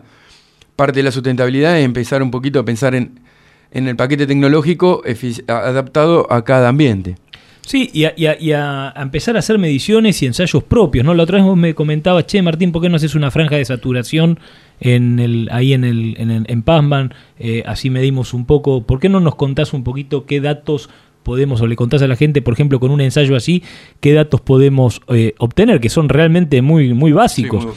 Y después está el tema de los campos complejos, o sea, acá tenemos zonas de campos donde vos tenés eh, digamos, alguna, alguna situación de alomorfismo, de barro blanco, de qué sé yo, eh, en alguna parte del lote uno podría usar la estrategia de ni siquiera una fertilización variable, una no fertilizo en esa parte de barro blanco y, agrego el resto del fertilizante en los bordes o en la zona donde no hay barro blanco, ¿no? Sí, sí, sí, tal cual. Bueno, restringir la zona más inestable o que no nos ese rinde sea un margen bruto negativo o, o, o no nos pague el paquete tecnológico y mejorar el, el uso del, de la tecnología en el, en el, ambiente donde sí lo vale. Uh -huh. eh, eso en resumidas cuentas, ¿no? El, Correcto. Es así. ¿Y la franja de saturación qué indicaciones la nos puede dar? La franja de saturación, algo habíamos hablado, me acuerdo cuando planificamos la nutrición de la fina con Mariano, me acuerdo hace unos meses, es, es hacer una franja en el potrero en el momento que estamos haciendo la, la, la primera fertilización, si en el caso se van a hacer dos. Eh, eh, agregar una dosis de nitrógeno que, que saturemos, que, que, que, entendamos que el cultivo no va a tener una limitante de nitrógeno de este nutriente. Y después, por ejemplo, con lo que está ocurriendo ahora, ¿no? que vamos, pareciera como que tenemos una, una primavera próspera y podemos llegar a tener algún rin- un- algunos kilos más de lo que pensábamos o que planificamos. O sea, digo, para, para este, bajarlo bien a tierra, estamos hablando de que cuando vamos a fertilizar hacemos una, una doble pasada o triple pasada por una zona, que puede ser, no sé, una o dos hectáreas, una, una franja a lo largo del lote, y entonces tenemos ahí una, una- una muestra donde sabemos que no va a haber limitación de, eh, de nitrógeno, ¿es así? Entonces la idea es después comparar esa franja donde, donde sabemos que, que no hay limitación de nitrógeno versus el resto del lote donde sí puede, eh, le puede caber alguna fertilización más. Es muy simple de hacer, es simplemente una doble o triple pasada eh, cuando vamos a, a- fertilizar y dejar marcado bien dónde, dónde se hizo, ¿no? Correcto, sí, tal cual. Es una práctica muy sencilla que nos genera muchísima información. Y después, bueno, el paso siguiente, o sea, estamos en esta instancia de decir, bueno, hay dispositivos que lo pueden medir, puede ser a campo directamente con un Green Seeker o con unas imágenes satelitales de alguna de estas plataformas. El, el Green Seeker, la ventaja que tiene, que lo haces en el momento, no dependés de, de- de una plataforma o de una imagen satelital, pero bueno, tenés que tener el tiempo de, bueno, de, ir, a- de ir al campo y, y- y hacer ese muestreo. ¿De dónde puede sacar un productor común? ¿Un Green Seeker? Eh, ¿Es un aparato grande, chico? ¿Lo puede comprar? ¿Lo puede alquilar? Eh, bueno, eh, en, en el caso nuestro tenemos uno, eh, nosotros hacemos las mediciones eh, o se lo prestamos a los productores amigos, bueno, o que trabajan con nosotros, o, o asesores, por supuesto, también. y, y si no, bueno, hay también en- entiendo que hay asesores, que hay grupos que lo tienen y, y que lo prestan, y si no, lo puedes comprar. Es, es un aparato chico, de, de- de- de uso manual, es un, no sé, el tamaño de, más grande que un celular. Eh, bueno, es un producto importado, por ahí no, no, no, no, es fácil conseguirlo si lo necesitamos ya. Pero bueno, en la, en la zona sabemos que en, en- Suárez hay, nosotros tenemos uno, hay asesores que tienen, hay otros grupos de, de productores que también lo tienen y lo usan, se comparte la información, está bueno porque después, después de, de- de esta tarea necesitamos saber, bueno, vamos a sacar información y tenemos que hacer el análisis a ver qué hacemos con toda esta información. Buenísimo. Eh, Diego, eh, para ir concluyendo, eh, contanos un poquito cómo vienen los barbechos para gruesa. ¿Cómo los ves? ¿Ves que el productor está tomando este tema de varias aplicaciones para ir manteniendo, digamos, con baja dosis, para ir manteniendo un barbecho limpio con la importancia que eso tiene? ¿Cómo es el tema de malezas, digamos, críticas? Eh, ¿Qué pensás de este tema de la roturación que se está haciendo tanto hoy para gruesa con el tema de las rastras rápidas? eh, o labores, digamos, de alguna manera que tratan de disminuir el impacto del costo de herbicidas y la resistencia a malezas.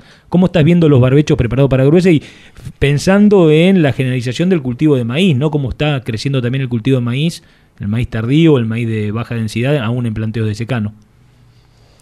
Eh, bien, bueno, arrancando respecto a los barbechos, lo que está, lo que ya se sabe que va a ser un barbecho mecánico, empezaron los labores, empezaron con las rastras de discos, y después los, eh, bueno, como decís vos, están, cada vez está más de moda y que hacen muy buen trabajo, son la- las rastras rápidas, estas que son más que nada no, del laboreo profundo de- del, del suelo, sino son, de, lo que hacen es una muy buena cama de siembra superficial. Muy superficial. Muy superficial, hacen una rotura superficial y también tiene una ventaja que empareja muy bien el lote, son rápidas, son de, de- de fácil calibración, eh, la verdad que yo creo que, que suman, que suman en, en los lugares que tenemos exceso de cobertura, porque si bien acá pe- pensamos solamente que es por el tema de malezas, la, la roturación y demás, no, no, no es así, ¿no? Sino que también vemos el tema de la temperatura del suelo. Temperatura del suelo. Bueno, Eh, lo que acá hablabas clave, es respecto una las de las heladas- limitantes del sudoeste también. Lo que hablabas respecto a las heladas con la cebada, ¿no? Sí. Eh, en mi caso particular, no sé, tengo en el mismo ambiente una cebada de un lugar donde había hecho maíz, o sea, yo los rastrojos de maíz, el, el maíz de segunda, los los los los, los, eh, roturo todos y van a van a cebada. Y en lo que había venido del rastrojo de fina, la, la- la helada con la cebada Sí. con la helada se pegó al piso, no había Yeah. más. Después Sí. volvió, digamos, pero sí, pero seguramente va a haber eh, kilos que se, se dejaron en el camino, Se dejaron que en el va a haber diferencias. sí. Eh, hay productores que, que to- tomaron esta práctica, que los, que los lotes que van a cebada y ya vienen con, con una gran cantidad de cobertura, le hacen una roturación con este tipo de rastra, y la verdad que lo que estamos viendo en los últimos años, la, la- la diferencia de desarrollo y de rinde eh, es mayor y, y vamos teniendo una ventaja con eso. ¿No pensás que podría haber algún tipo de, con el uso frecuente de estas máquinas y volviendo a nuestros, nuestras clases de dafología, que podría haber algún tipo de eh, este tema del tránsito y de trabajar con, con más, con un implemento más eh, pesado, etcétera? ¿Podría haber algún tipo de eh, generación de piso de arado subsuperficial en los 15, 20 centímetros? Porque, digamos, no es gratis la labor, o sea, no es gratis la labor, ¿no? Hay, un, hay una labor que está dada en 6, 7 centímetros, 10 centímetros y, después qué pasa abajo, ¿no? ¿Qué pasa abajo? Sí. ¿Cómo lo ves? La verdad que sí, pero yo eh, tengo como ventaja en, el sudoeste es la gran diversificación de cultivo y sistemas productivos que mejoran, por ejemplo, la zona núcleo. La zona núcleo, la rotación más importante es soja y maíz. Y más soja que maíz. Bueno, ahora con los precios del trigo, los últimos 3, 4 años empezó a tener un poco más de importancia la fina. Pero acá tenemos muchísimo cultivo, tenemos la ganadería, tenemos verdeos, tenemos girasol, tenemos maíz, tenemos, o sea, las gramíneas que generan ese sistema raíz y recomporan el carbono del suelo, la materia orgánica, son lo más importante en el, lote y aparte, como decíamos que la desventaja de que tenemos el fósforo genéticamente bajo, tenemos muy buena materia orgánica con respecto a otros suelos. Sí, sí. O sea que ves lo que, lo que es una práctica. Hay que, no, hay que medirlo, hay que medirlo y hay que seguirlo. Y eh, la, observación que hace me parece buenísima, pero hay que, con el tema de rotación que tenemos, con bueno, las distintas prácticas que tenemos, porque tampoco la zona se Hablamos de las raíces como elemento de descompactación, o sea, que siguen siendo el principal elemento de descompactación de un suelo. O sea, los mejor cultivos. Cincel, creo el que mejor cincel, claro, el, digamos, los cultivos como herramienta de descompactación, ¿no?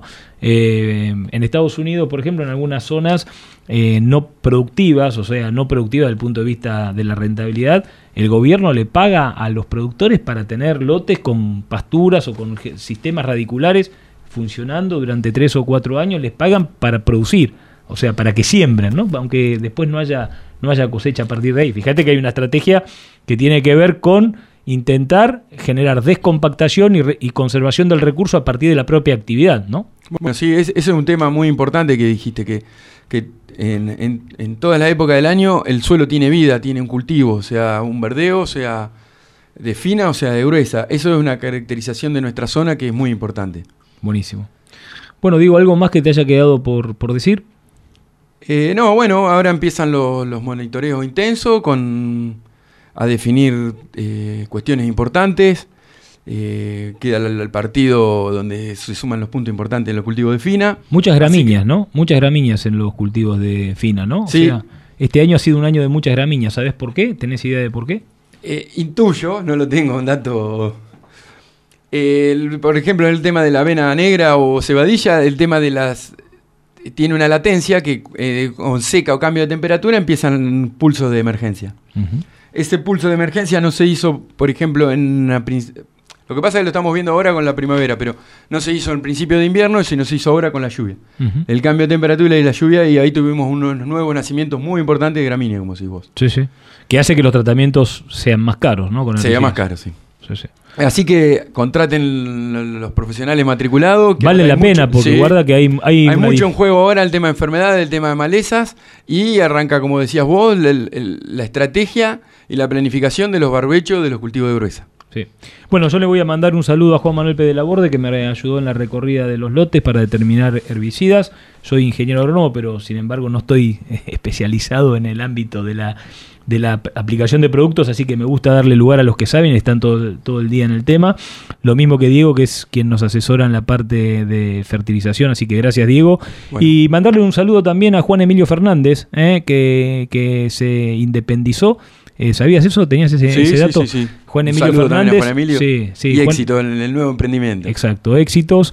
Eh, Juan Emilio se independizó y está, él es, digamos, técnico en suelos y eh, estaba trabajando en una agronomía eh, y, ahora está trabajando eh, específicamente en lo que es muestreo, en lo que es controles, digamos, todo lo que tenga que ver con, con, con, análisis de suelo, con generación de muestras, con análisis de agua, creo que también, acá que es tan importante con el tema del riego, o sea, un valor para tener en cuenta y siempre a un emprendedor hay que darle una mano en el arranque. Así que Molinari, le pido por favor que lo tenga en cuenta. Después le paso la, el teléfono. ¿eh? Como no, y déjame decir yo que no soy agrónomo, eh, la, importancia de contratar un agrónomo y de hacer recorridas con un agrónomo, creo que eh, a veces algunos productores prefieren arreglársela solos, como quien dice, y creo que eso no agrega valor, sino que destruye valor. Uno puede terminar haciendo un barbecho o algún tratamiento eh, más o menos y tal vez no queda tan mal, pero eh, creo que un agrónomo, una recorrida con un buen agrónomo se paga sola.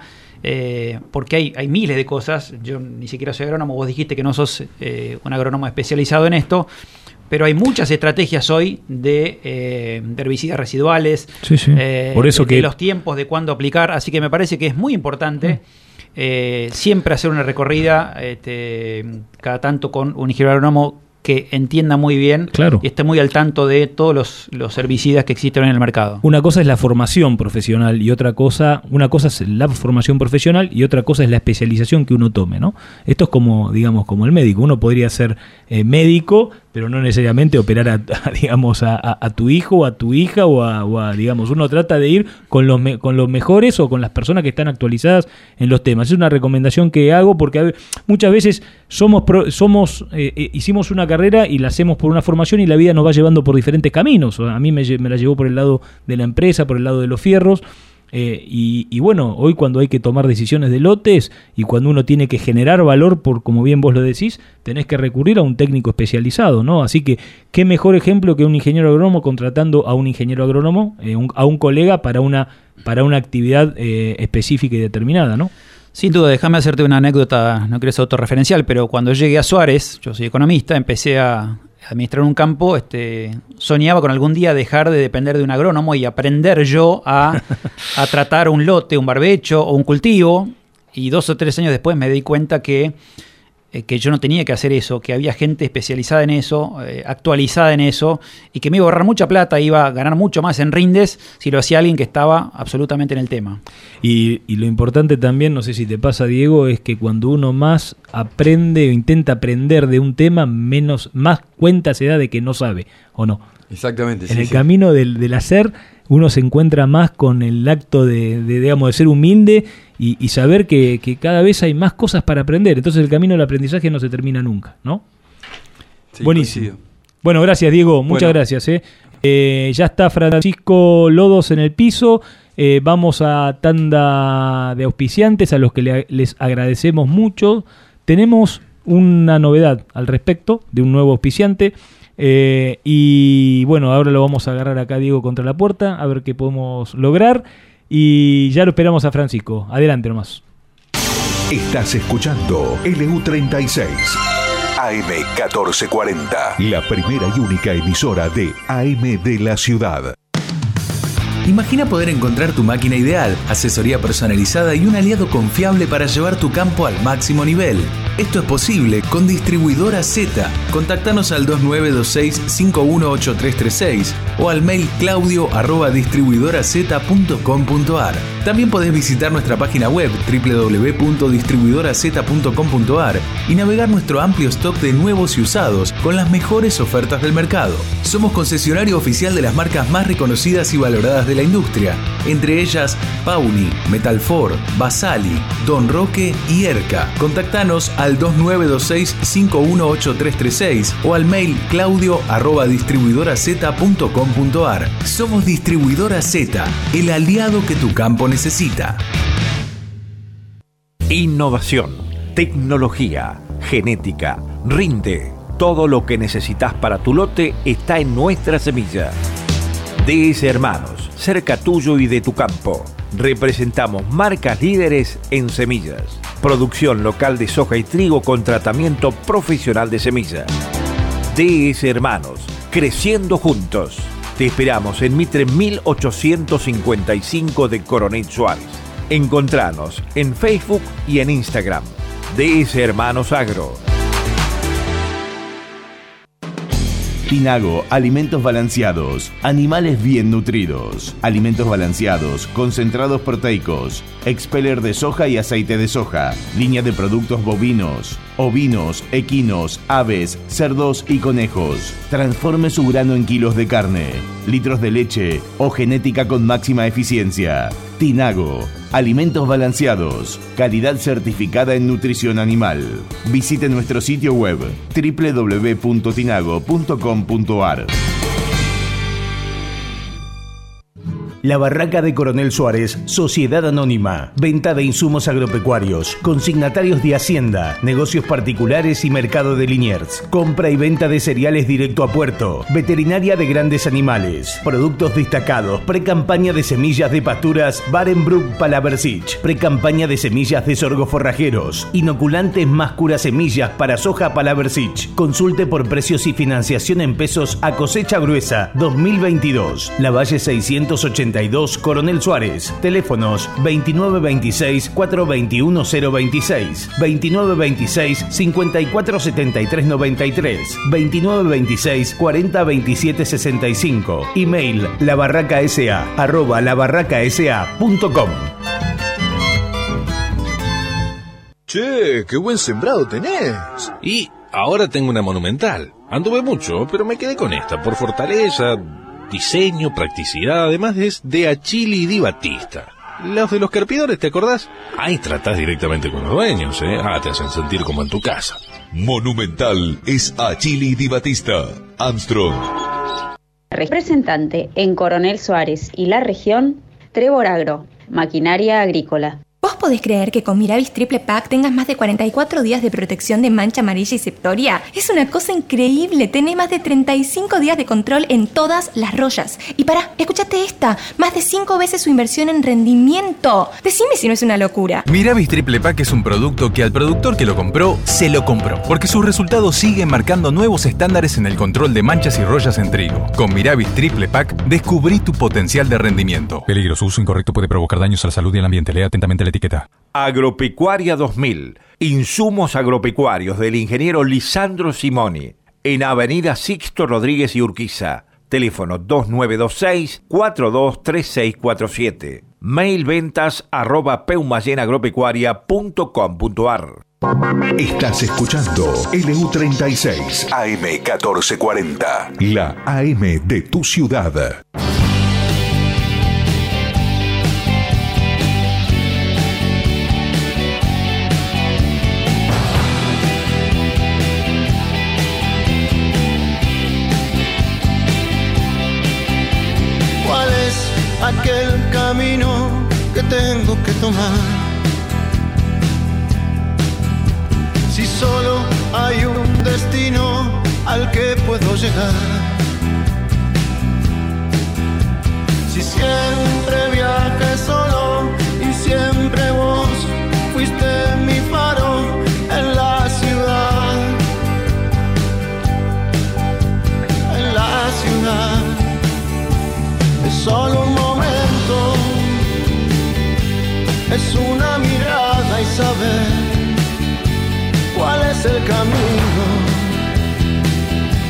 Y así nada más. Es solo un momento, es una mirada hacia atrás. Yo quiero saber,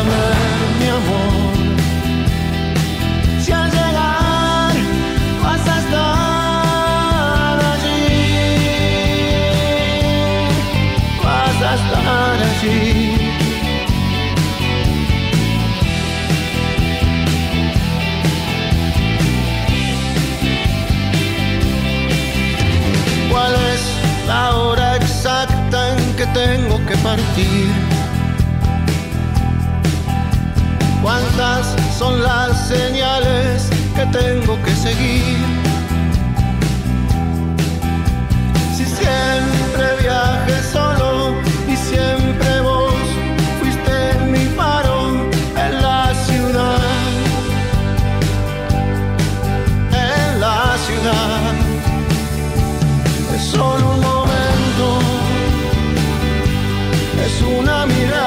saber cuál es el camino. Y así nada más, es solo un momento, es una mirada hacia atrás. Yo quiero saber,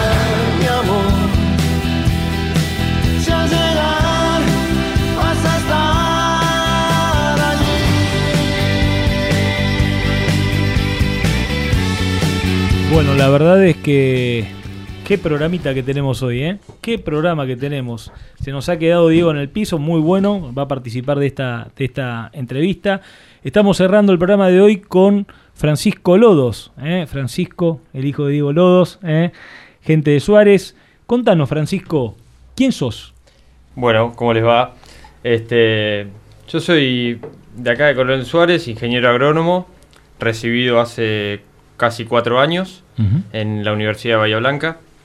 Así que arranqué a trabajar en, en el 2017 en una empresa comercial de, del agro y ya para fin de año, a los pocos meses, entré a trabajar en, en una empresa acá en Coronel Suárez, en una empresa agrícola que se llama La Guía.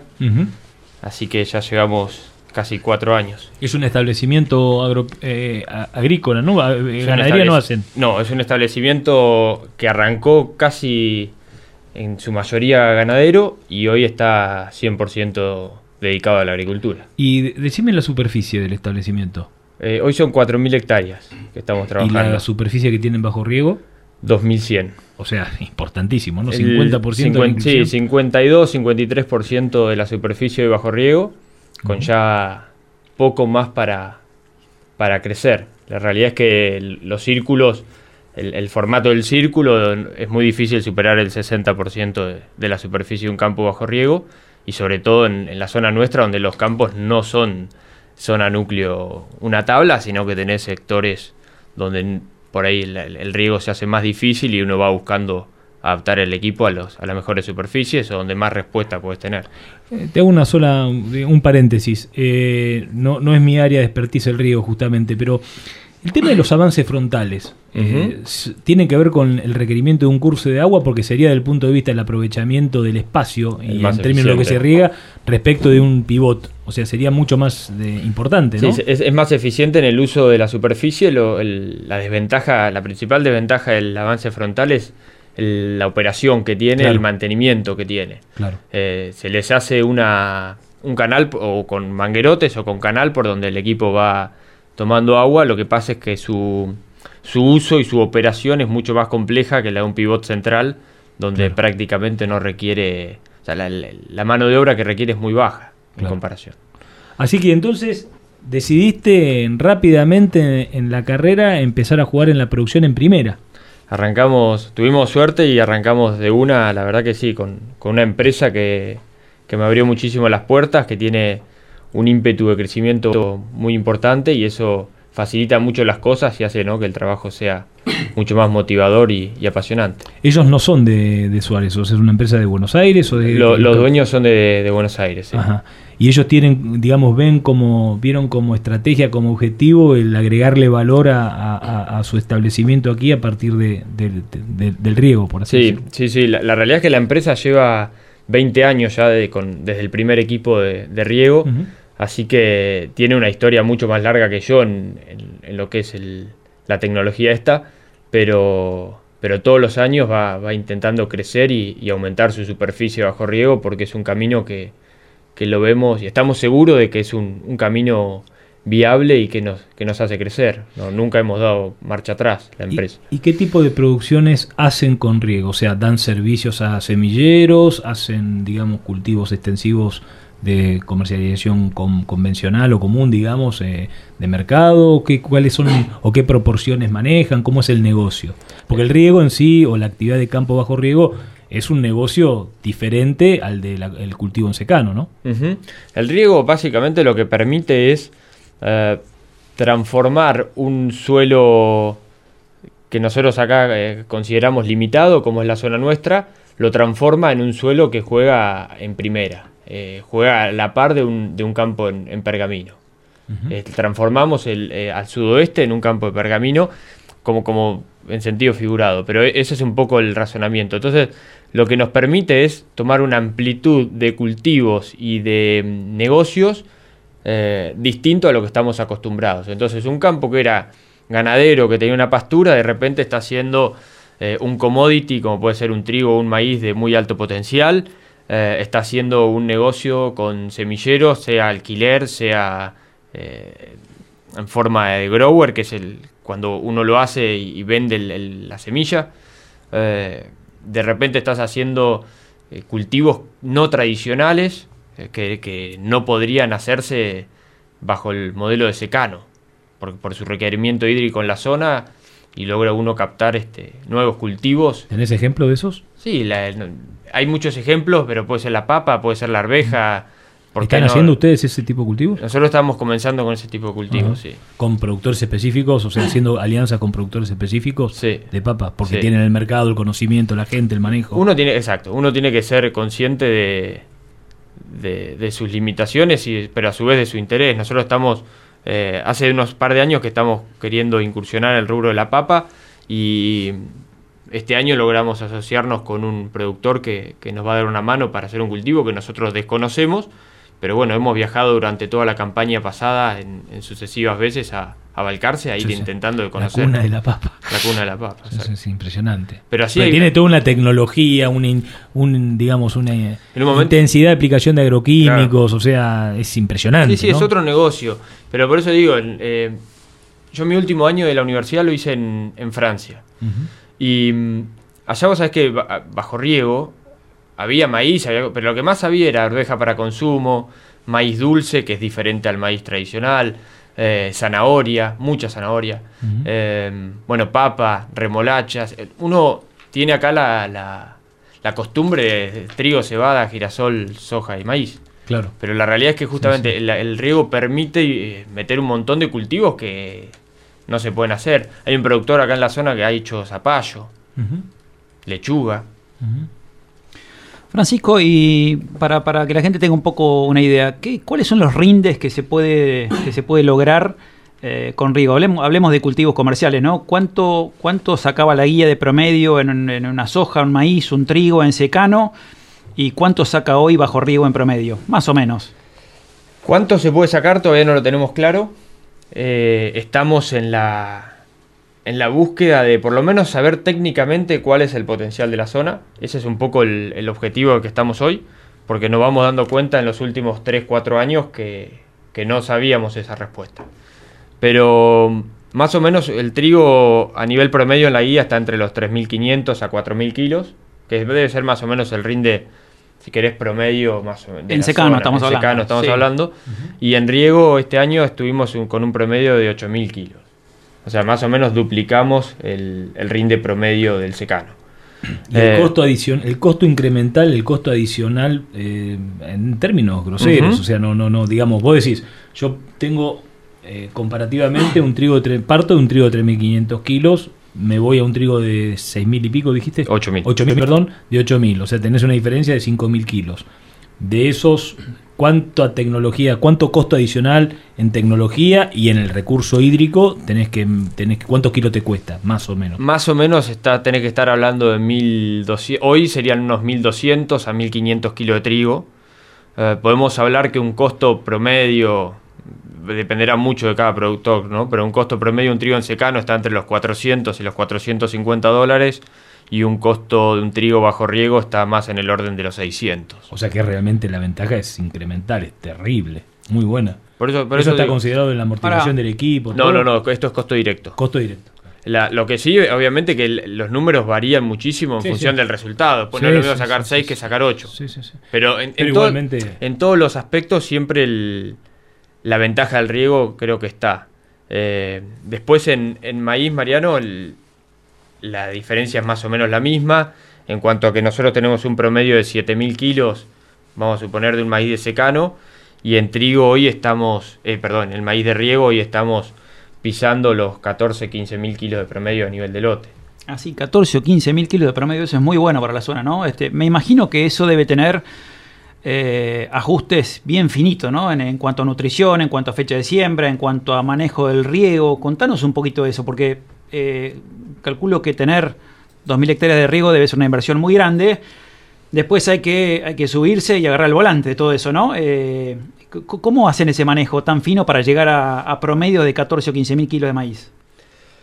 El, manejo es un manejo integral en todo sentido, porque arranca de la preparación de, de la cama de siembra, lo escuchaba recién cuando, cuando hablaban con Diego el tema de las rastras rápidas y demás. Bueno, eh, un poco el- el- las desventajas que trae la raspa- las rastras rápidas con respecto a la conservación de suelo o alguna mineralización que se pueda tener o descomposición.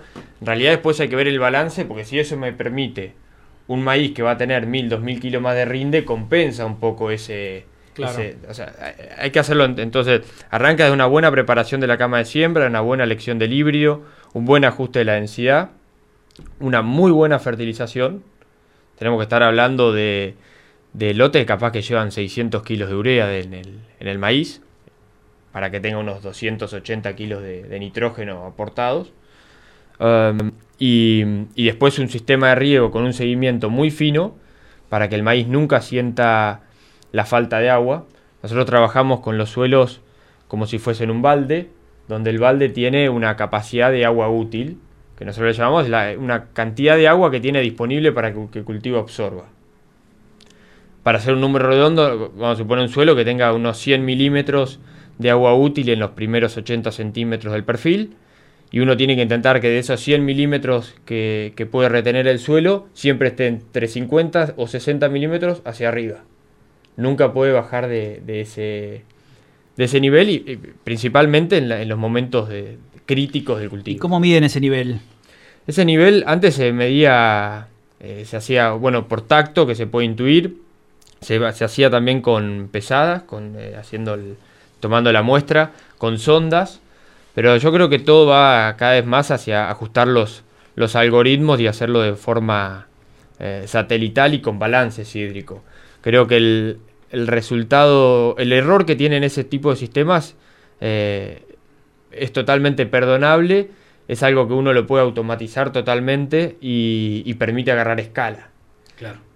Sí, porque, a ver, hablemos de lo que significaría un balance hídrico. Vos tenés ya ponderada la matriz del, la matriz del suelo en cuanto a su capacidad y después lo correlacionas con los datos reales de evaporación, eh, eh, evapotranspiración, precipitación y temperatura y te da la posibilidad de decir, bueno, lo que tengo que regar es por la prescripción de lo que está pasando es esto. O sea, y es tratar de, digamos, esa era otra pregunta que te quería hacer también. Eh, Acá se está eh, se está generalizando el uso del riego, pero notamos en algunos casos productores de poca escala que trabajan con el riego igual que como trabajan en secano en su concepción, la de sostener pisos, la de ser, digamos, cuidadosos con respecto al gasto. Y cuando estamos hablando de riego deberíamos tratar de perforar techos, ¿no? O sea, eh, me explico la, la cuestión Sí, filosófica sí, yo- diferente que hay. Yo, yo no, ahí es donde no coincido, porque creo que el, el perforar techo es más una cuestión, una- un objetivo de la empresa. Es una decisión de, de la empresa de, de tener ese objetivo. Yo creo que el riego tiene múltiples objetivos en función del tipo de empresa. No necesariamente tiene que ser cambiar tu concepción y perforar techos. Esa puede ser una. bueno. Pero, pero uno puede decir, mirá, yo soy un productor, tengo Quiero eh, estabilizar. 400 hectáreas, lo que quiero es dormir tranquilo. Sí, sí, sí, sí. Y yo lo que quiero es sacar 6.000 kilos de trigo todos los años bajo riego. Yo sé que mi margen es este. Yo vendí el forward, sé que lo saco. Yo descanso, duermo tranquilo. Llega enero, pago mis cuentas. Y, y es válido el planteo. ¿Cómo no va a ser válido decir, mira, tengo un equipo de riego para estabilizar mi rinde? O tengo un equipo de riego para eh, bueno. maximizar mi ganancia. Uno puede to- tomar como criterio decir, che, este año vale más, riego menos, eh, vale más, riego más, pero otro año cambio mi, mi, mi estrategia de riego. Eh, otro puede decir, no, yo lo tengo para porque lo puedo alquilar a semillero y qué mejor que alquilarlo y ya me olvido, cerré mi margen. Entonces, o, puede mezclar todo ese objetivo. A mí lo que me interesa es, nosotros tenemos en, el sudoeste agua en- a disposición y de buena calidad. Eso sucede en muy pocos lugares. Si alguien agarra un mapa de provincia de Buenos Aires y mira dónde hay equipo de riego, hay tres núcleos. En la costa, en zona núcleo y en sudoeste. La costa tiene cantidad de agua, pero no la misma calidad que nosotros. Ellos están obligados a eh, rotar los equipos o, no mantener cierto, cierto grado porque tienen este, otro, otra calidad que no, que no permite por el efecto que tiene sobre el suelo. Nosotros tenemos muy buena calidad. Entonces, tenemos la calidad de agua, tenemos un suelo que lo puede soportar en general, ¿no? En términos general en la zona. Yo creo que es un sistema que se puede adaptar a cualquier pe- persona y empresa. No es necesario eh, cambiarle a una, una persona su forma de ser. Uno puede decir, mira, yo tengo esta, este pensamiento, esta idea, el río entra, entra seguro. Pero también hay que tener en cuenta el tema de que, lo, lo digo a partir de tratar de no ser demasiados pijoteros con el riego, porque yo lo que veo muchas veces, entiendo lo que decís y me parece súper criterioso ¿eh? y me encanta. Eh, pero sin embargo también veo productores que van por detrás, o sea, que van por detrás de, la necesidad de riego. Entonces, ahí es como que tenés la herramienta y que cuando vas a te decidís a gastar plata en, riego ya es tarde, entonces estás haciendo una cuenta negativa. Sí, sí, lógicamente. ahí hay que hacer extensión, me por parece. Eso, por eso te digo, son, pero son dos cosas. Una cosa es tu objetivo, que sea perforar techos, y otra cosa es, no, mi objetivo es sacar 6.000 kilos. Bueno, veamos cuál es la mejor forma de hacer tu objetivo, porque probablemente vos estás regando en noviembre y en noviembre no tiene ya tanto sentido regar el trigo. Arranca más valeante, mete los milímetros distribuidos en forma distinta, que vas a tener mejor resultado, mejor aprovechamiento, más eficiente en el uso de, del agua. Lo mismo en cuanto fertilizar, eh, hay un montón de aspectos. Sí, un poco veo por lo que está diciendo que algún productor pensará este 14.000 kilos de maíz, mirá qué suerte tienen en la guía y, no se trata de suerte, no se trata de un trabajo de hacer todo fino, eh, todo bien planeado, desde fechas de siembra, este, variedades, eh, nutrición, eh, manejo del riego, etcétera, etcétera. Se puede apuntar a esto con mucho trabajo o se puede apuntar a tal vez un productor que no tiene la, la, la estructura, que ahora quiero hablar un poquito de eso, eh, de una empresa como la guía, donde no puede, si tiene cuatro o cinco pivots, no puede tener, este, no puede hacer las cosas tan fino, porque no, puede ir al campo y, estar midiendo todo eso continuamente, y sí puede, para aprovechar el riego, un poquito jugando más eh, en segunda, digamos, o estabilizando rindes, aumentando márgenes y, eh, promedios, pero no jugando a, tecnología de punta, que creo que es a lo que ha apuntado la guía. y ahora sí, concretamente, me imagino lo que es, ¿cuántos, cuántos pivots tienen? Nosotros hoy tenemos 23. 23, me imagino lo que es manejar 23 pivots, este, eh, llevando fino el manejo del riego, el, manejo de, bueno, manejo de malezas, manejo de nutrición.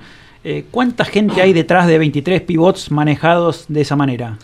Nosotros hoy en el campo tenemos 6 eh, personas trabajando en la parte operativa, una chica en la parte de, logística y, y, una persona, una administrativa acá en Coronel Suárez y yo. O sea, en total, en todo el equipo de trabajo somos nueve personas. Eh, pero seis son las que se encargan, si querés, de, todas las labores de, siembra, manejo de los equipos de riego y, parte operativa del campo. ¿Y las labores en su mayoría se contratan, trabajan con maquinaria propia? Nosotros hacemos todo lo que es siembra con maquinaria propia, por el tema de los semilleros y demás.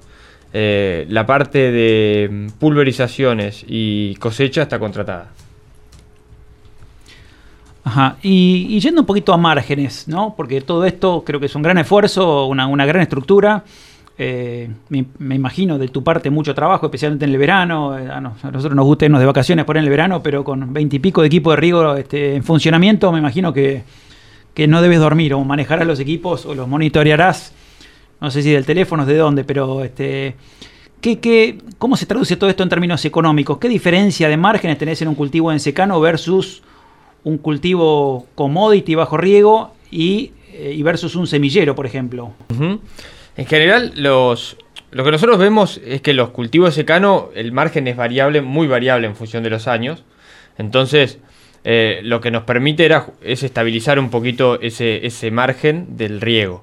Con respecto a un secano, eh, hablando de que uno que saque el secano un rinde promedio, estamos hablando que uno tendría un 50% más de, de margen bruto como un, como un valor promedio. Eh, hoy tenemos que estar hablando con estos precios que en trigo estamos en los 600, 600 y pico dólares de margen bruto, casi 700.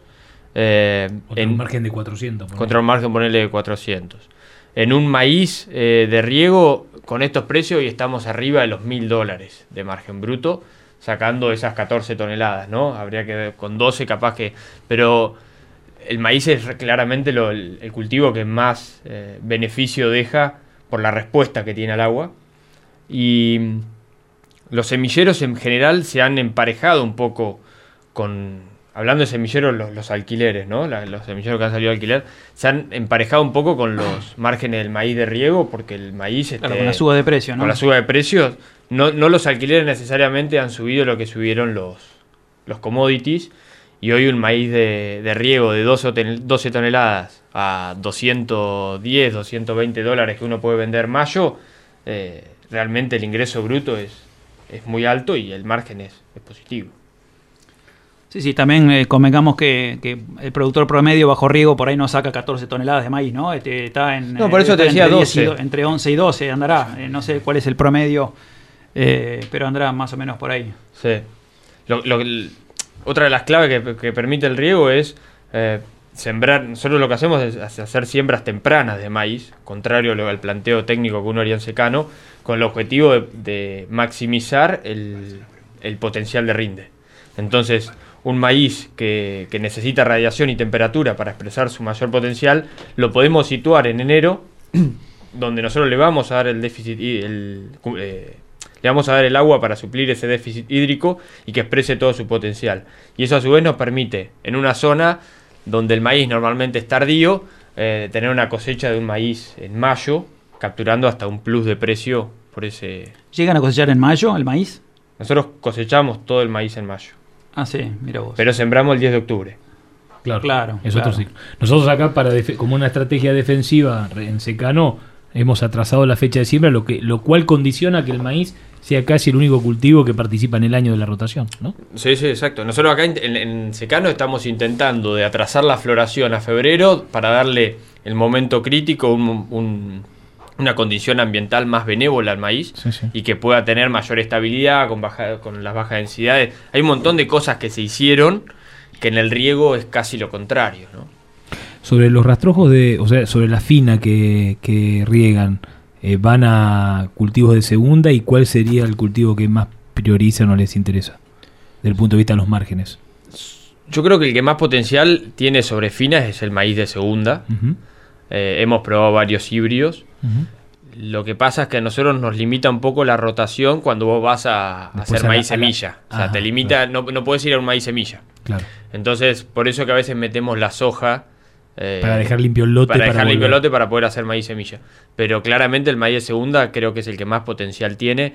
Se están trayendo muchos híbridos eh, de ciclo de madurez de 100 días que hay que ir probando y ensayando porque eh, vemos potencial. ¿Y qué, qué rindes logran en, en maíz esos hojas de segunda? Nosotros este año el maíz de segunda terminamos en 4.000 kilos en secano. En secano. Ah, en secano. Sí, sí.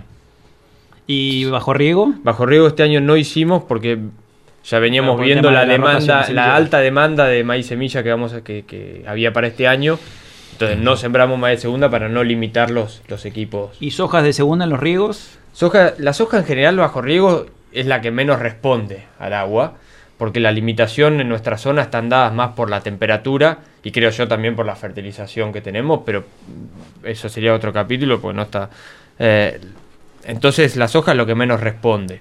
Nosotros hoy, hoy en soja de segunda estamos en los 2.500 kilos más o menos, que no está muy lejos de una soja de segunda en secano si le llueve bien. Claro. Sí, sí.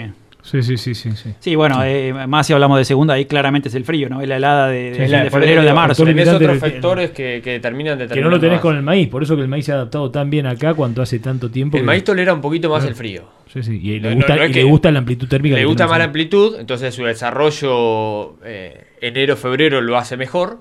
Llega a una floración del 28 de febrero, eh, porque más o menos a la fecha en la cual está floreciendo, entre el 25 y el 28 de febrero, llega a una floración en muy buen estado Claro. y después depende cuándo se corte el llenado. Exacto. Eso la- es lo que, lo que termina repitiendo, lo que termina este, verificando cuánto es lo que va a rendir. Diego quiere hacer una pregunta, Mariano, déjalo, por favor. Bueno, no, una, una- Mariano, pregunta, una pregunta más técnica que la de Mariano, pero bueno, eh, Francisco un, un clave ejemplo de la innovación tecnológica que siempre hablamos. Y la verdad que tiene para contar, tiene un montón de cosas para contar porque es súper interesante, son, es, ser una empresa más pionera, más innovadora, la verdad que la empresa que lidera Francisco es, es admirable, yo el- la verdad que aprendo bastante lo- lo- de lo que hacen. Este, pero bueno, hay, hay dos temas que son interesantes, que lo ejecutan ellos ya hace unos años. Bueno, primero ellos están haciendo una aplicación eh, de pulverización selectiva eh, con un Widit, ¿no? Y después, bueno, ya, ya son unos años que también hacen toda la fertilización de nitrógeno variable. Pero bueno, más que pregunta para contar cómo funciona el Widit, qué, qué ventajas tuvo, si lo hacen en todos los lotes, qué, el número. Eh, eh, explícame, Francisco, que estamos en vos- un programa de extensión. Hay gente que por ahí no, no lo conoce. No, no, perfecto. Nosotros un poco, Mariano me preguntaba por la estructura de la guía y en realidad yo le, le conté la parte de personal, pero lo que lo que más eh, está avanzando es la parte de sistemas de automatización y tecnologías que permitan eh, manejar uno muchas decisiones desde la computadora. Entonces, eh, un poco para contestarle a Diego, lo que nosotros estamos allá hace años intentando hacer es empezar a tomar decisiones con estas imágenes y llevarlas a la práctica, porque el problema de toda tecnología es después volcarla a la práctica, sino... La realidad, cómo la llevamos al potre. Es, el, la, la, limitante más grande que hay hoy no es la información, porque la información está disponible en exceso. Uno entra hoy a cualquier productor que esté escuchando, entra a Landviewer, abre una imagen que es gratuita, marca el, lote o el círculo que quiere ver, va al histograma y te va a tirar un avance del NDVI por zona, el promedio mínimo máximo, te hace la prescripción gratis. Entonces, la información está. El tema es cómo la llevamos a la práctica y rápida. Em, nosotros arrancamos hace dos años haciendo vuelos en los lotes con drones, con imágenes AI2. Básicamente era un dron pasando volando que sacaba fotos y tenía una precisión tal que lograba captar la maleza una maleza de un centímetro, la lograba captar, pasaba el dron, descargaba, armábamos una zonificación de dónde había malezas, dónde no, y hacíamos, empezamos a hacer eh, fertilizaciones dirigidas, pero por ambientes. Fertilizaciones, pulverización. Eso está, lindo como tecnología, pero no es. hay que aplicarla. Lo difícil es. Entonces, esa tecnología yo le veo poco. Me encantó, la probamos, la hicimos. Le veo poco futuro porque hay otras tecnologías que lo están superando. Una es el Widit o el Seeker, que básicamente es eh, ponerle al pulverizador adelante del botalón. Hoy Diego contaba a los que estaban escuchando del Green Seeker manual. Funciona prácticamente igual que lo que hace es, donde detecta índice verde, aplica. Y donde no detecta, no aplica. Índice verde, o sea, donde detecte alguna maleza. una maleza. Es el Seeker tradicional. Lo que se está haciendo ahora es, en el Seeker 2, es que uno pueda ponerle un umbral a, esa, a ese índice verde. Entonces, decir, bueno, por arriba de 0,5 aplica y por debajo de 0,5 no. Entonces, suponiendo, tenemos un, trigo que tiene un índice verde en, no macollaje de 0,5, pero tenemos manchones eh, de, de ryegrass. En esos manchones de ryegrass, si uno va con el Green Seeker manual, ve 0,7 o 0,65 y en el cultivo 0,5. Entonces le dice al programa, bueno, de 0,6 en adelante aplica y de 0,6 para abajo no. Eh, en barbechos, donde no hay cultivo, donde estamos yendo ahora girasol, a soja o maíz, Ahí es donde más fácil, ¿eh? porque eh, donde veas verde, aplícalo. Nosotros, el, el Seeker en realidad es del proveedor nuestro, el que nos brinda el servicio de pulverización. Nosotros lo apoyamos en la, en la compra y, realmente llevamos, eh, ahora tiene 1.200 hectáreas para hacer con, con Seeker, pero debe llevar unas 3, 4 mil hectáreas, por lo menos en la guía. Eh, él llevará parte de las suyas y, logramos, estamos más o menos en promedio en esos lotes usando el 20% de los agroquímicos que usábamos antes. Entonces, cuando te hablan de modelos más agroecológicos o modelos más, eh, no sé, sustentables. Sustentables, sí, pero yo quería apuntarme a la parte social, digo. Eh, creo que el impacto más grande son estas tecnologías. Si nosotros pudiéramos reducir el uso de agroquímicos de 100 a 20, es un paso impresionante. O sea, ya después podemos discutir eh, agroquímicos sí, agroquímicos no, pero para no ser tan tajante, podemos arrancar con modelos donde, che, nosotros vamos, te proponemos usar el 20% de lo que usábamos antes. Es muchísimo. Claro. Es muchísimo, sí, sin duda, ¿no? Eh, y, además teniendo en cuenta que, que, digamos, la producción con este tipo de tecnología es mucho mayor que con un modelo agroecológico puro, donde tal vez el uso de agroquímicos es cero, pero los rindes son mucho menores también, ¿no? Sí, sí.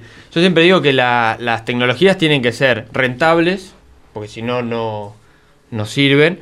Tienen que ser fáciles de usar y tienen que ser lógicas. Eh, lógicas, digo, que tengan un sentido común de fondo, porque que vos me digas, voy a aplicar donde hay maleza y donde no hay no, eh, es perfecto.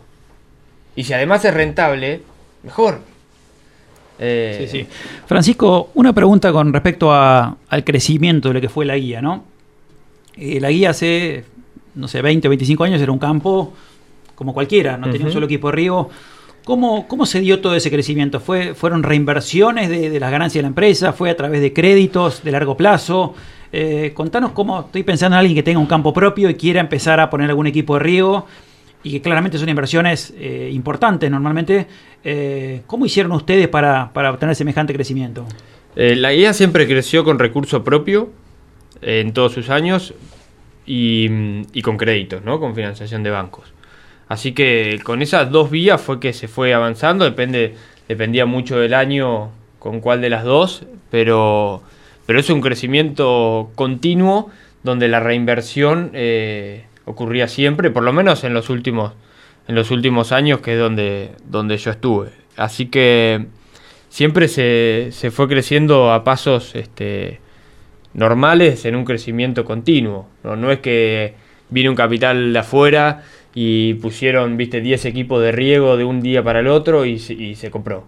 Eh, se puso uno, se pusieron dos, uno mira la historia y, lo que fue, todos los años se está poniendo uno o dos equipos más. es una evolución progresiva. Y es una evolución progresiva que es totalmente saludable. Entonces uno va acompañando el crecimiento de, superficie de riego con el mismo know-how o conocimiento que, va haciendo la empresa, porque hay que manejarlos. Entonces... Eh, sí, sí, hay que, ir creciendo con, lo que uno va incorporando como tecnología, creciendo los recursos humanos, creciendo...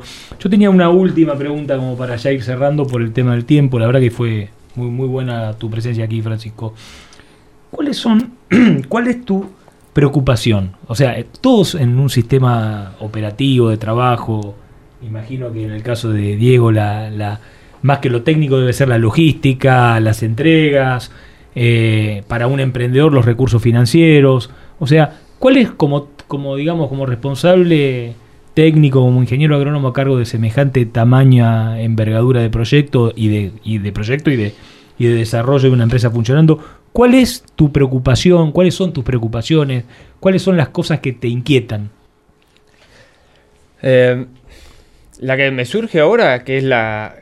Por es una respuesta no, no necesita ser técnica. no, no, por eso digo, pero una respuesta digo que podría dar más mi abuelo, pero es este que no nos cambien las reglas de juego. A mí lo que más me inquieta en un proyecto o en una... Eh, en uno eh, es un profesional, tiene ideas, tiene objetivos, la empresa te acompaña, invertís, creces. No me, lo único que yo me inquieta es no me cambien las reglas de juego. No me digan mañana te subo las retenciones, mañana te cambio no puedes exportar, mañana, porque todo lo que uno está haciendo para crecer, para generar más divisa, para generar más producción, más trabajo y demás, eh, si yo te tengo que responder ahora, lo único que me inquieta es que nos cambie la regla de juego.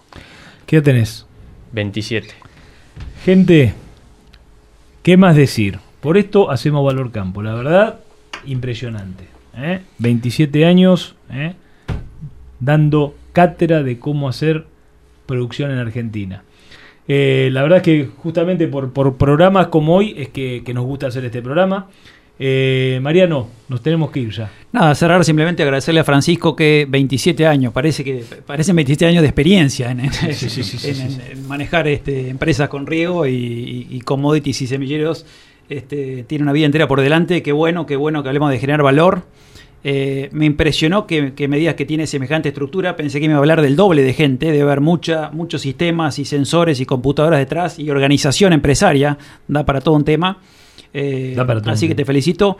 Eh, felicitaciones a, los dueños de la guía que han encarado esto, invertido en Argentina y, que siguen creyendo, apostando al país, a la agricultura, a generar divisas.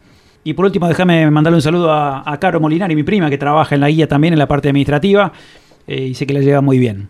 Déjame decir una cosa, que nosotros llegamos a la guía con Sol de Río, la empresa Sol de Río, ¿eh? así que cuatro huellas a través de Sol de Río provee de carne a, los muchachos que vienen a trabajar en la temporada. Creo que lo sabí, lo, lo, debes saber. Diego, muchas gracias por haberte quedado. ¿eh? Muchas gracias, muy, muy, muy, muy interesante, como siempre, Francisco. Muy bueno. Con Diego, con Diego trabajamos en toda la parte de fertilización variable, que, sería todo un tema para, para, para hablar, para profundizar. Este es un espacio, este es un espacio para eso, o sea, es un espacio para eso, ¿eh?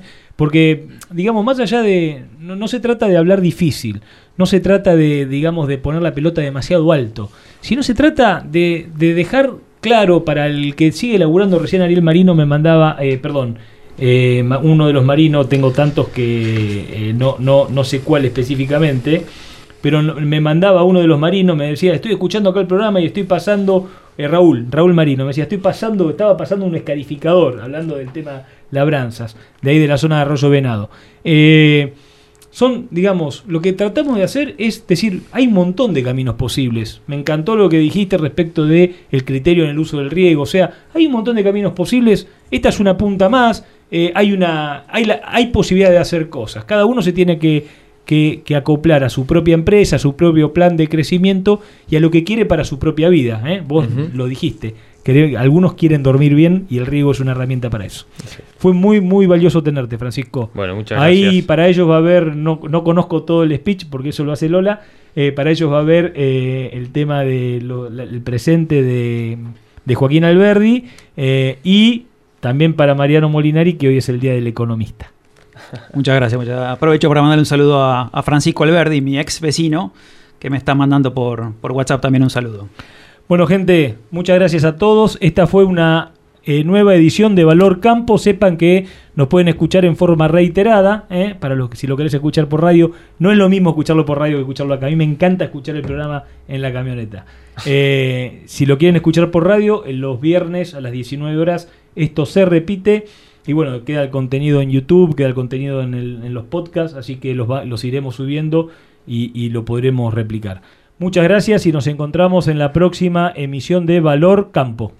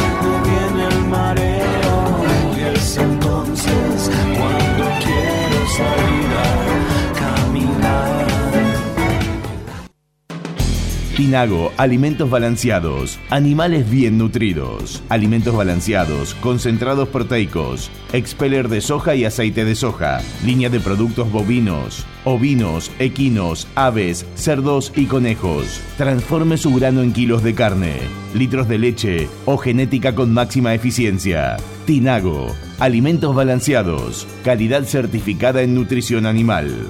Visite nuestro sitio web www.tinago.com.ar. Innovación, tecnología, genética, rinde. Todo lo que necesitas para tu lote está en nuestra semilla. DS Hermanos, cerca tuyo y de tu campo. Representamos marcas líderes en semillas.